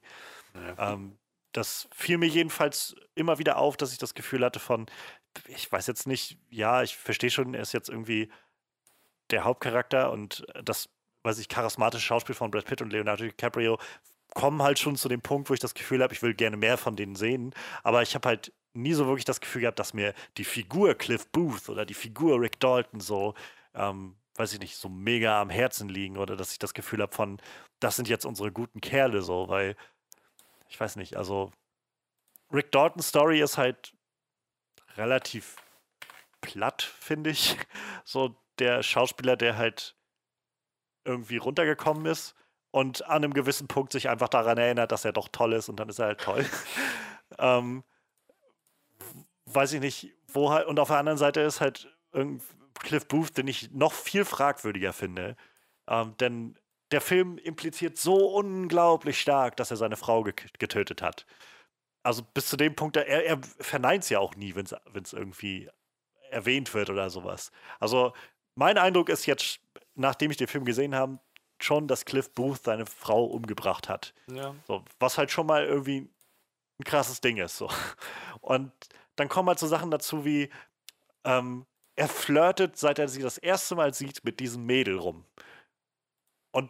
Dann halt einfach nachher zu sagen, naja, er, er fragt doch nach ihrem Alter, er ist doch ein guter. Das ist, das ist, das sollte das Mindestmaß sein, dass man halt, dass man halt nicht mit einer 17-jährigen, 16-jährigen, mit einer Teenagerin rumflirtet, als 40, 45-jähriger Mann oder weiß ich, wie alt er da sein soll. Ähm, da, da fällt es mir jetzt schwer, wenn der Film, also für mich wirkt es so, als ob der Film mir sehr stark suggerieren will, äh, guck, er ist unser, er ist unser Held, er, er, er lässt sich nicht darauf ein, so ungefähr. Aber ich dachte, das ist irgendwie jetzt gerade das Mindestmaß an, an Sachen, das hier passieren kann. Und ähm, dafür, weiß ich nicht, finde ich jetzt, gibt mir das nicht genug, um ihn jetzt zu feiern dafür. Und dann ist halt wirklich diese Szene am Schluss, wo er einfach so diesen enormen Ausraster hat, wo irgendwie klar wird, was für ein, für ein brutaler Typ irgendwie damit drunter stecken kann. Das lässt ja der Film ab und an immer mal so leicht durchblicken. Und dann ist es halt auf eine Art und Weise, wo ich, wo ich dann einfach das sehe und denke, okay, ich, ich sag, wie gesagt, nicht, dass diese Leute, diese Manson Family Leute nicht verdient haben, was auf sie zukommt, dass sie halt, und das ist nicht das bessere Ende ist, wenn die halt sterben, statt dass sie jetzt Sharon Tate und ihr ungeborenes Kind und noch andere Leute umbringen. Aber ich kann dann trotzdem nicht den Charakter genießen, der irgendwie halt seinen Hund auf die losschickt, um die zu zerfleischen und wo mir einfach so direkt und so visuell gezeigt wird, so grafisch, wie er die umbringt. Plus halt Leonardo DiCaprio, der einfach dann auf einmal einen Flammenwerfer aus dem, aus dem Schuppen holt und jemanden einfach abfackelt, wo ich davon ausgehen muss, dass es das erste Mal ist, dass jemand umbringt. So, und, und wie gesagt, der Film zeigt mir bis dahin eigentlich eine sehr verhältnismäßig geerdete Realität. Und ich weiß nicht, dadurch kam das nicht für mich zusammen. Dadurch bin ich nie an die Charaktere so rangekommen, dass ich das Gefühl hatte, ja, jetzt bin ich an Bord damit. So, dadurch, weiß ich nicht, hat es nie so wirklich richtig geklickt für mich. So, das Schauspiel der Figuren, also der Schauspieler, der Schauspieler halt für die Figuren ist noch das, was mich am ehesten dann mitgenommen hat beim Zuschauen, aber nicht das, was diese Figuren ausgemacht hat. Ich muss sagen, ich hatte tatsächlich auch die ganzen zweieinhalb Stunden irgendwie nicht so die Idee, was, was der Film will und wo es hinläuft. Ich wusste zwar, was eigentlich das Ende sein sollte, aber wirklich verstanden habe ich das nicht, wenn ich das geguckt habe. Weil da einfach so viele kleine Sideplots waren, die irgendwie alle nicht so richtig. Ich weiß nicht, also ich, ich glaube zum Beispiel diese ganzen Sharon Tate-Dinge hättest du halt einfach weglassen können. Du hättest halt einfach auch nur sagen können, sie wohnt daneben so. Ne?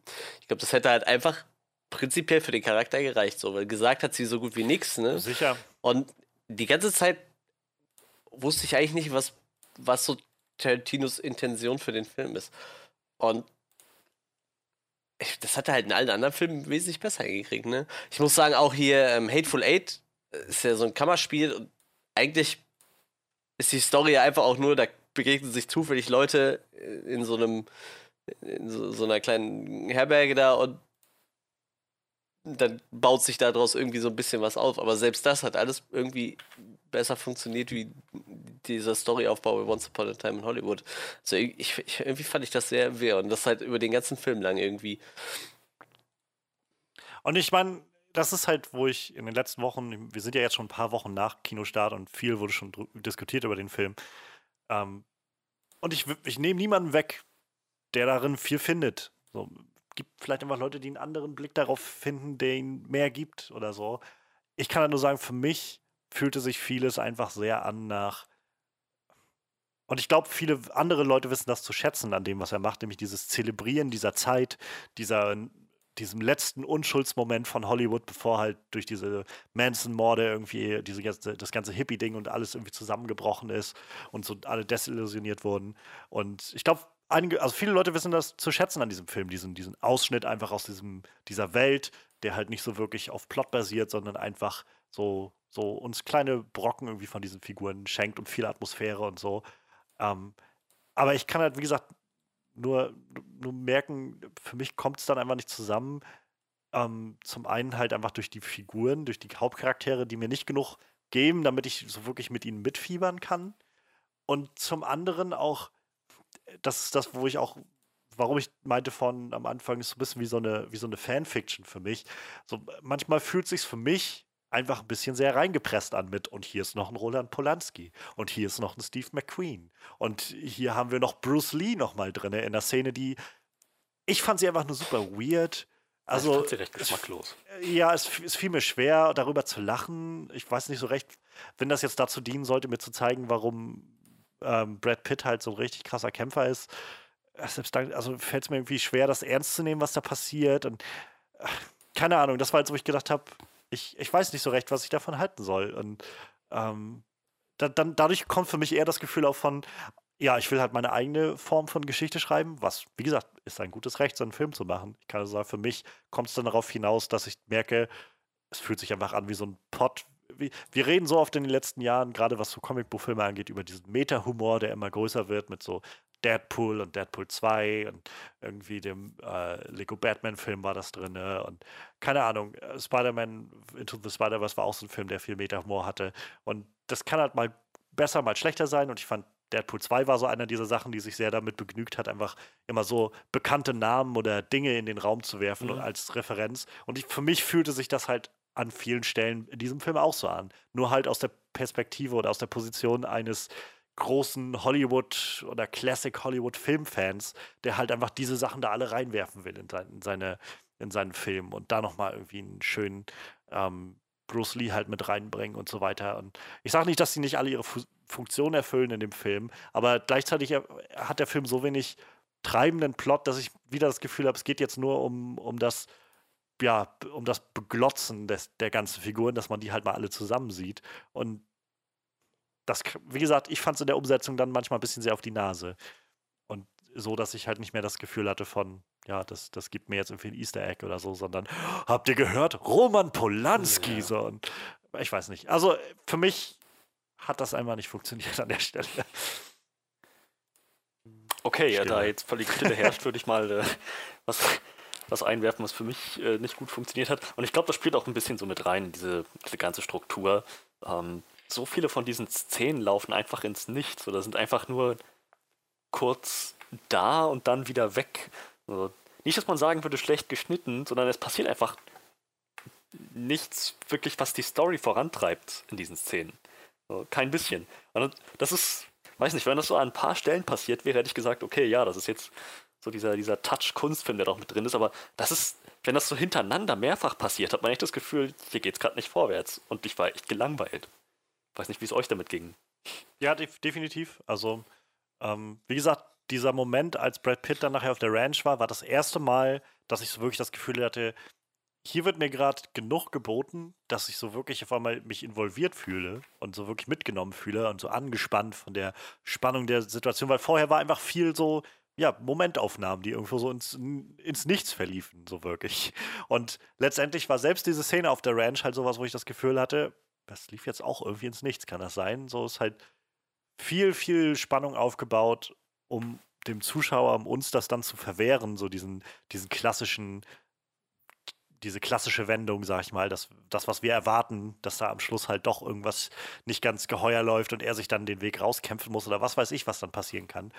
Und für mich hat es einfach nicht funktioniert an der Stelle. Ich hatte halt dann das Gefühl, okay, der Typ ist halt wirklich da und weist ihn dann zurück und ist blind und so und die wollen ihn alle nicht mehr sehen. Und, und trotzdem habe ich das Gefühl, ich habe nichts dagegen, wenn man Erwartungen bricht, aber äh, das war halt einfach auf, auf eine Art und Weise, dass es nicht mal eine gute Alternative gab dafür. Fühlte sich für mich so an. Und ich glaube, das ist so ein bisschen, ja, bezeichnend für den Rest des Films auch. So, es gab halt immer wieder, ich glaube, Tarantino wollte das halt ganz ge gewollt, so diesen, diesen typischen Plotwegen aus dem Weg zu gehen. Aber es gab halt, fand ich, keinen wirklich zufriedenstellenden Ersatz dafür, sodass man das Gefühl haben konnte, ah, ich habe nicht das bekommen, was ich erwartet habe, aber ich habe was bekommen, sondern ich habe so das Gefühl von, ja, ich habe irgendwie nur so Hints davon bekommen, was man kriegen könnte und dann aber trotzdem leeren Teller gehabt. So. Ja, ich weiß nicht, also so ganz ohne Plotline funktioniert ein Film halt meist auch irgendwie nicht, ne? Auch wenn er das vielleicht gerne hätte, ne? Da, da musst du halt wirklich Ja. thematisch arbeiten, glaube ich. Wenn du halt gar keinen Plot hast, dann musst du halt wirklich schauen, dass du irgendwie, ähm, irgendwie, dass sich alles um so ein bestimmtes Thema dreht oder so. Dass du halt, keine Ahnung, weiß ich nicht, dass du dass alle Figuren irgendwie was mit Einsamkeit durchmachen oder was weiß ich, so dass du halt irgendwie so eine Charakterstudie daraus ziehen kannst. Aber das habe ich hier halt nicht bekommen, habe ich Ja. das Gefühl.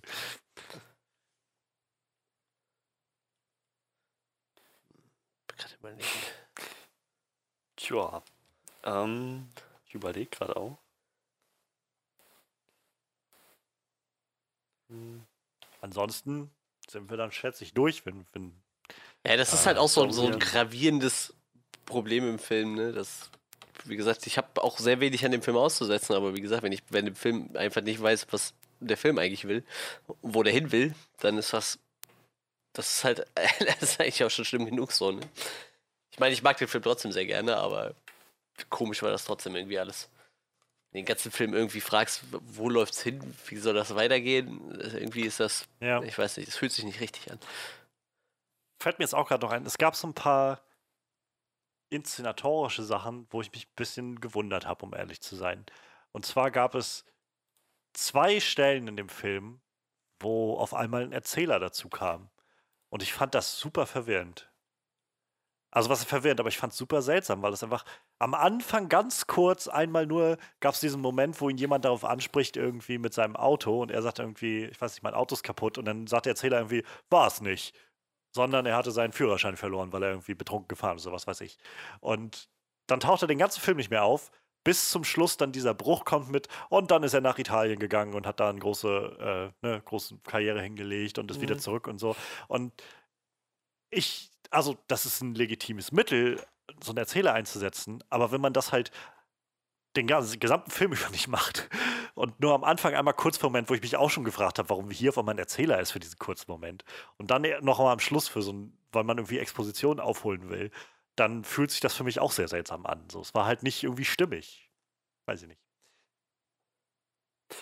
Ich muss sagen, dieser Erzähler ist bei mir völlig untergegangen.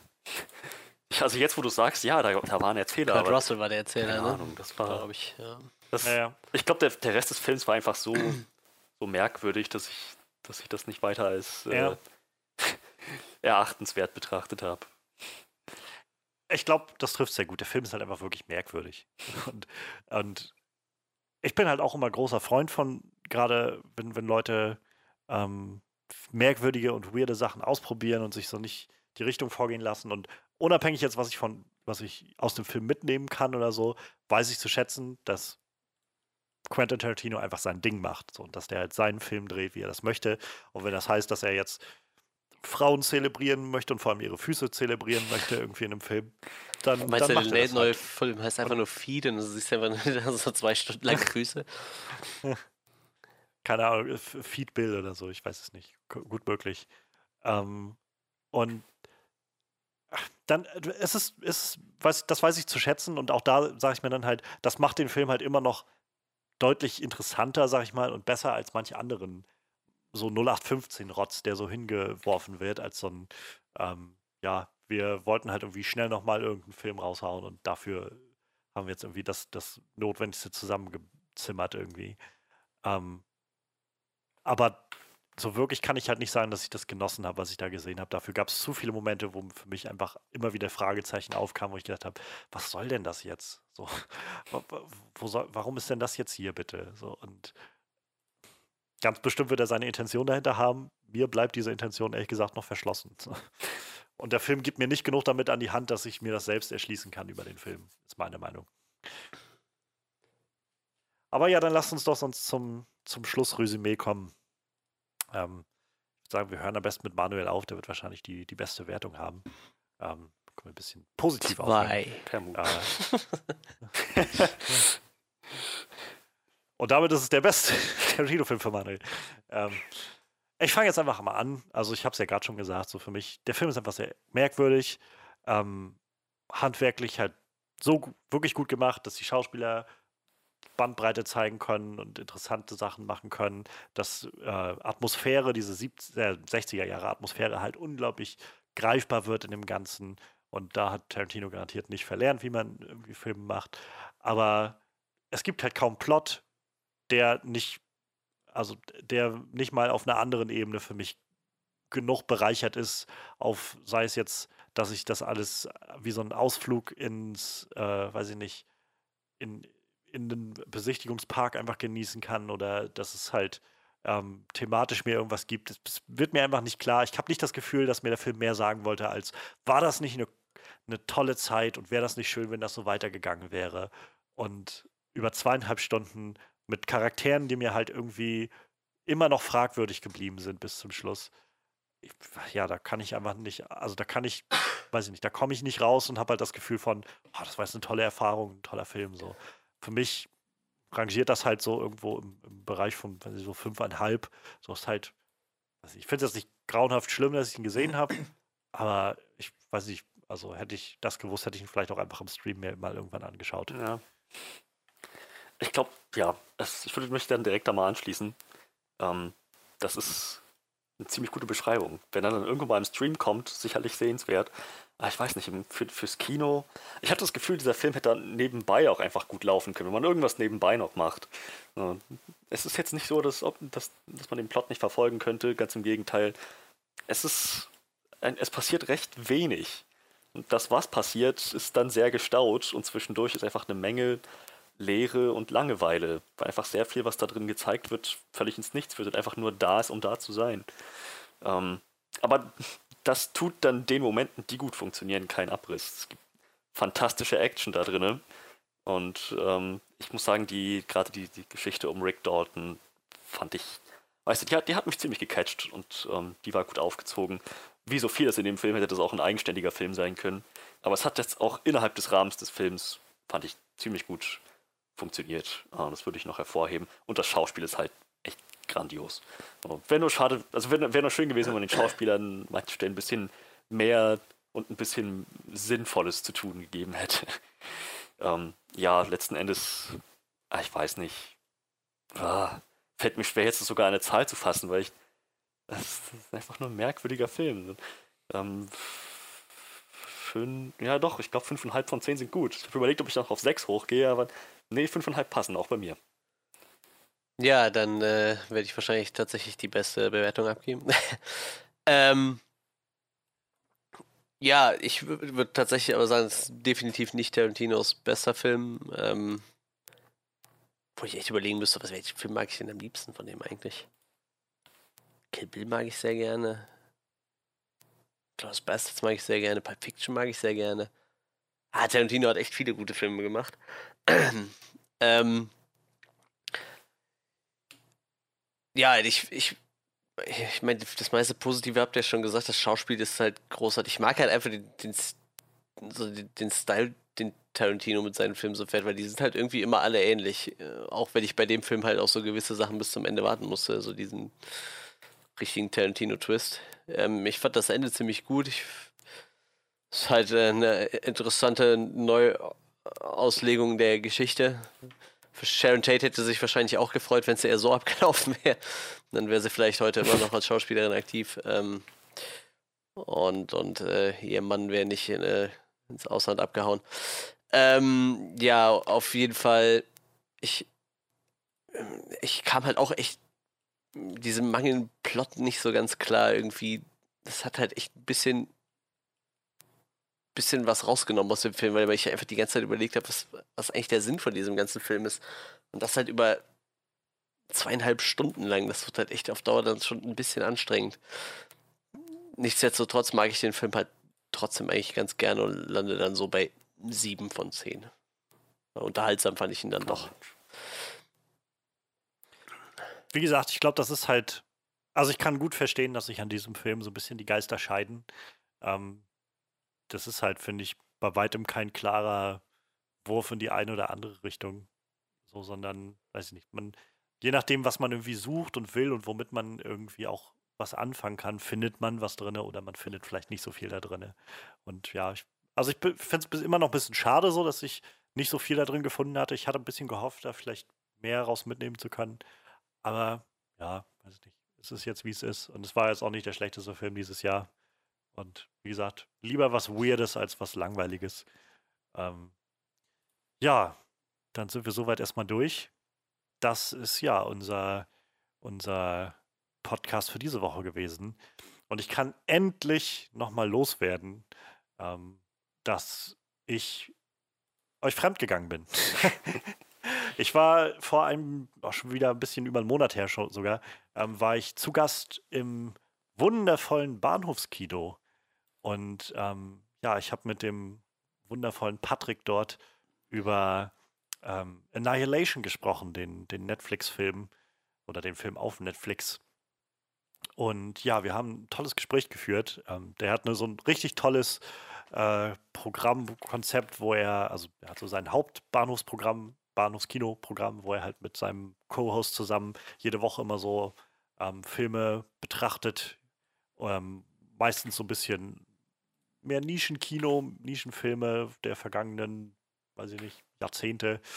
Und ähm, er hat dann noch das Bahnhofskino Extended Edition, wo er nämlich sich auch Gäste dazu lädt. Und er hat, ich hatte dann gesehen bei Twitter, nämlich hatte er eine, ähm, einfach so eine offene Anfrage gestellt mit einem, hey, hat irgendwer von euch Bock, über Filme zu quatschen? So, ich habe hier so ein Google, äh, Google-Dokument, wo ihr quasi einfach euch eintragen könnt, könnt eintragen, was, über was ihr vielleicht gerne reden wollt und ich melde mich dann mal bei euch.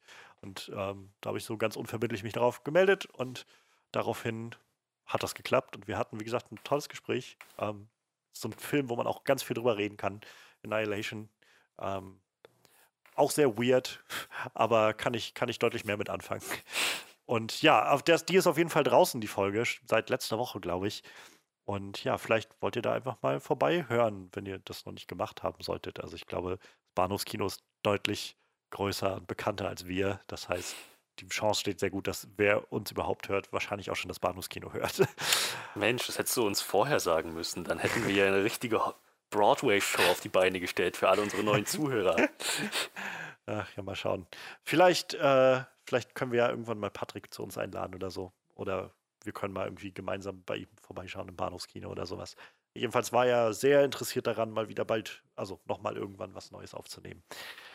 Ich freue mich auf jeden Fall, wenn das klappt. Und wie gesagt, freue mich, wenn ihr mal da vorbeischaut. Ich werde das auch noch verlinken in der, in der Beschreibung zu dem Track hier. Genau wie alles andere, unsere ähm, Verbindung, wo ihr uns dann findet bei Soundcloud sowieso. Da ist ja der, der Onscreen-Podcast zu finden. Ansonsten, wo es zu Facebook geht, Onscreen Review, unserer Homepage onscreenreview.de, wo ihr ähm, uns bei iTunes findet, wo ihr den RSS-Feed habt, dass ihr den sofort in eure App hauen könnt, wenn ihr das wollt. Ähm, eigentlich alles. Manuels Instagram-Accounts sind da drin verlinkt. Mein Twitter-Account ist da drin verlinkt. Und ja, da ist alles sonst drin. Ja, und ansonsten nächste Woche wird's gruselig, möchte ich behaupten. Also jedenfalls ist davon stark auszugehen, denn Mhm. It Chapter 2 kommt in die Kinos und ähm, das ist krass, das ist ja schon wieder zwei Jahre her, ist der letzte Film. Seit zwei Jahren fürchte ich mich vor diesem Sequel und freue mich auch gleichzeitig drauf. Ich glaube, nur It kann diesen Mix an Emotionen erzeugen. Es ist krass. Also ich bin ja be bekanntlich auch nicht der größte Horrorfan, aber ich bin tatsächlich schon sehr gespannt, was das wird. Ich freue mich schon unglaublich auf Bill Hader und ähm, ja, mal schauen, was das Ganze so abliefert. Ich bin schon sehr gespannt, dass wir nächste Woche drüber reden können. Ja, soweit, so gut von uns für diese Woche. Lasst uns gerne, gerne wissen, was ihr von all dem haltet, was wir so besprochen haben. Habt ihr mit Once Upon a Time in Hollywood ähm, was anfangen können? Habt ihr Zugang dazu gefunden? Besser als ich jedenfalls. Ähm, was haltet ihr von den Star Wars News, von äh, all dem anderen Krams, den wir hatten?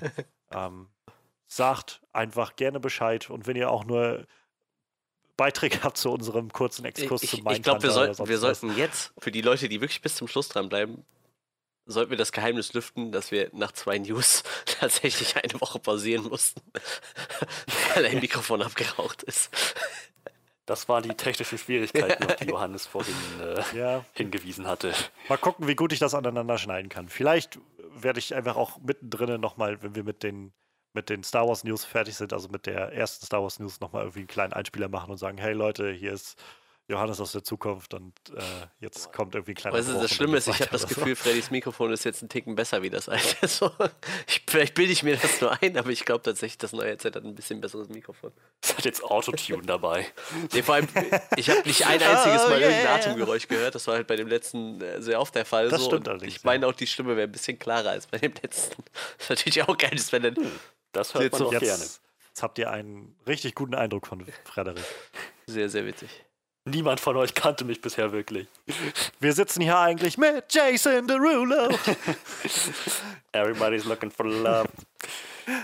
ja, ich, ich glaube, wir sind erstmal durch für heute. Das heißt, wir freuen uns auf nächste Woche sehr angespannten Herzens. Und äh, bis dahin, macht's gut und bis dann.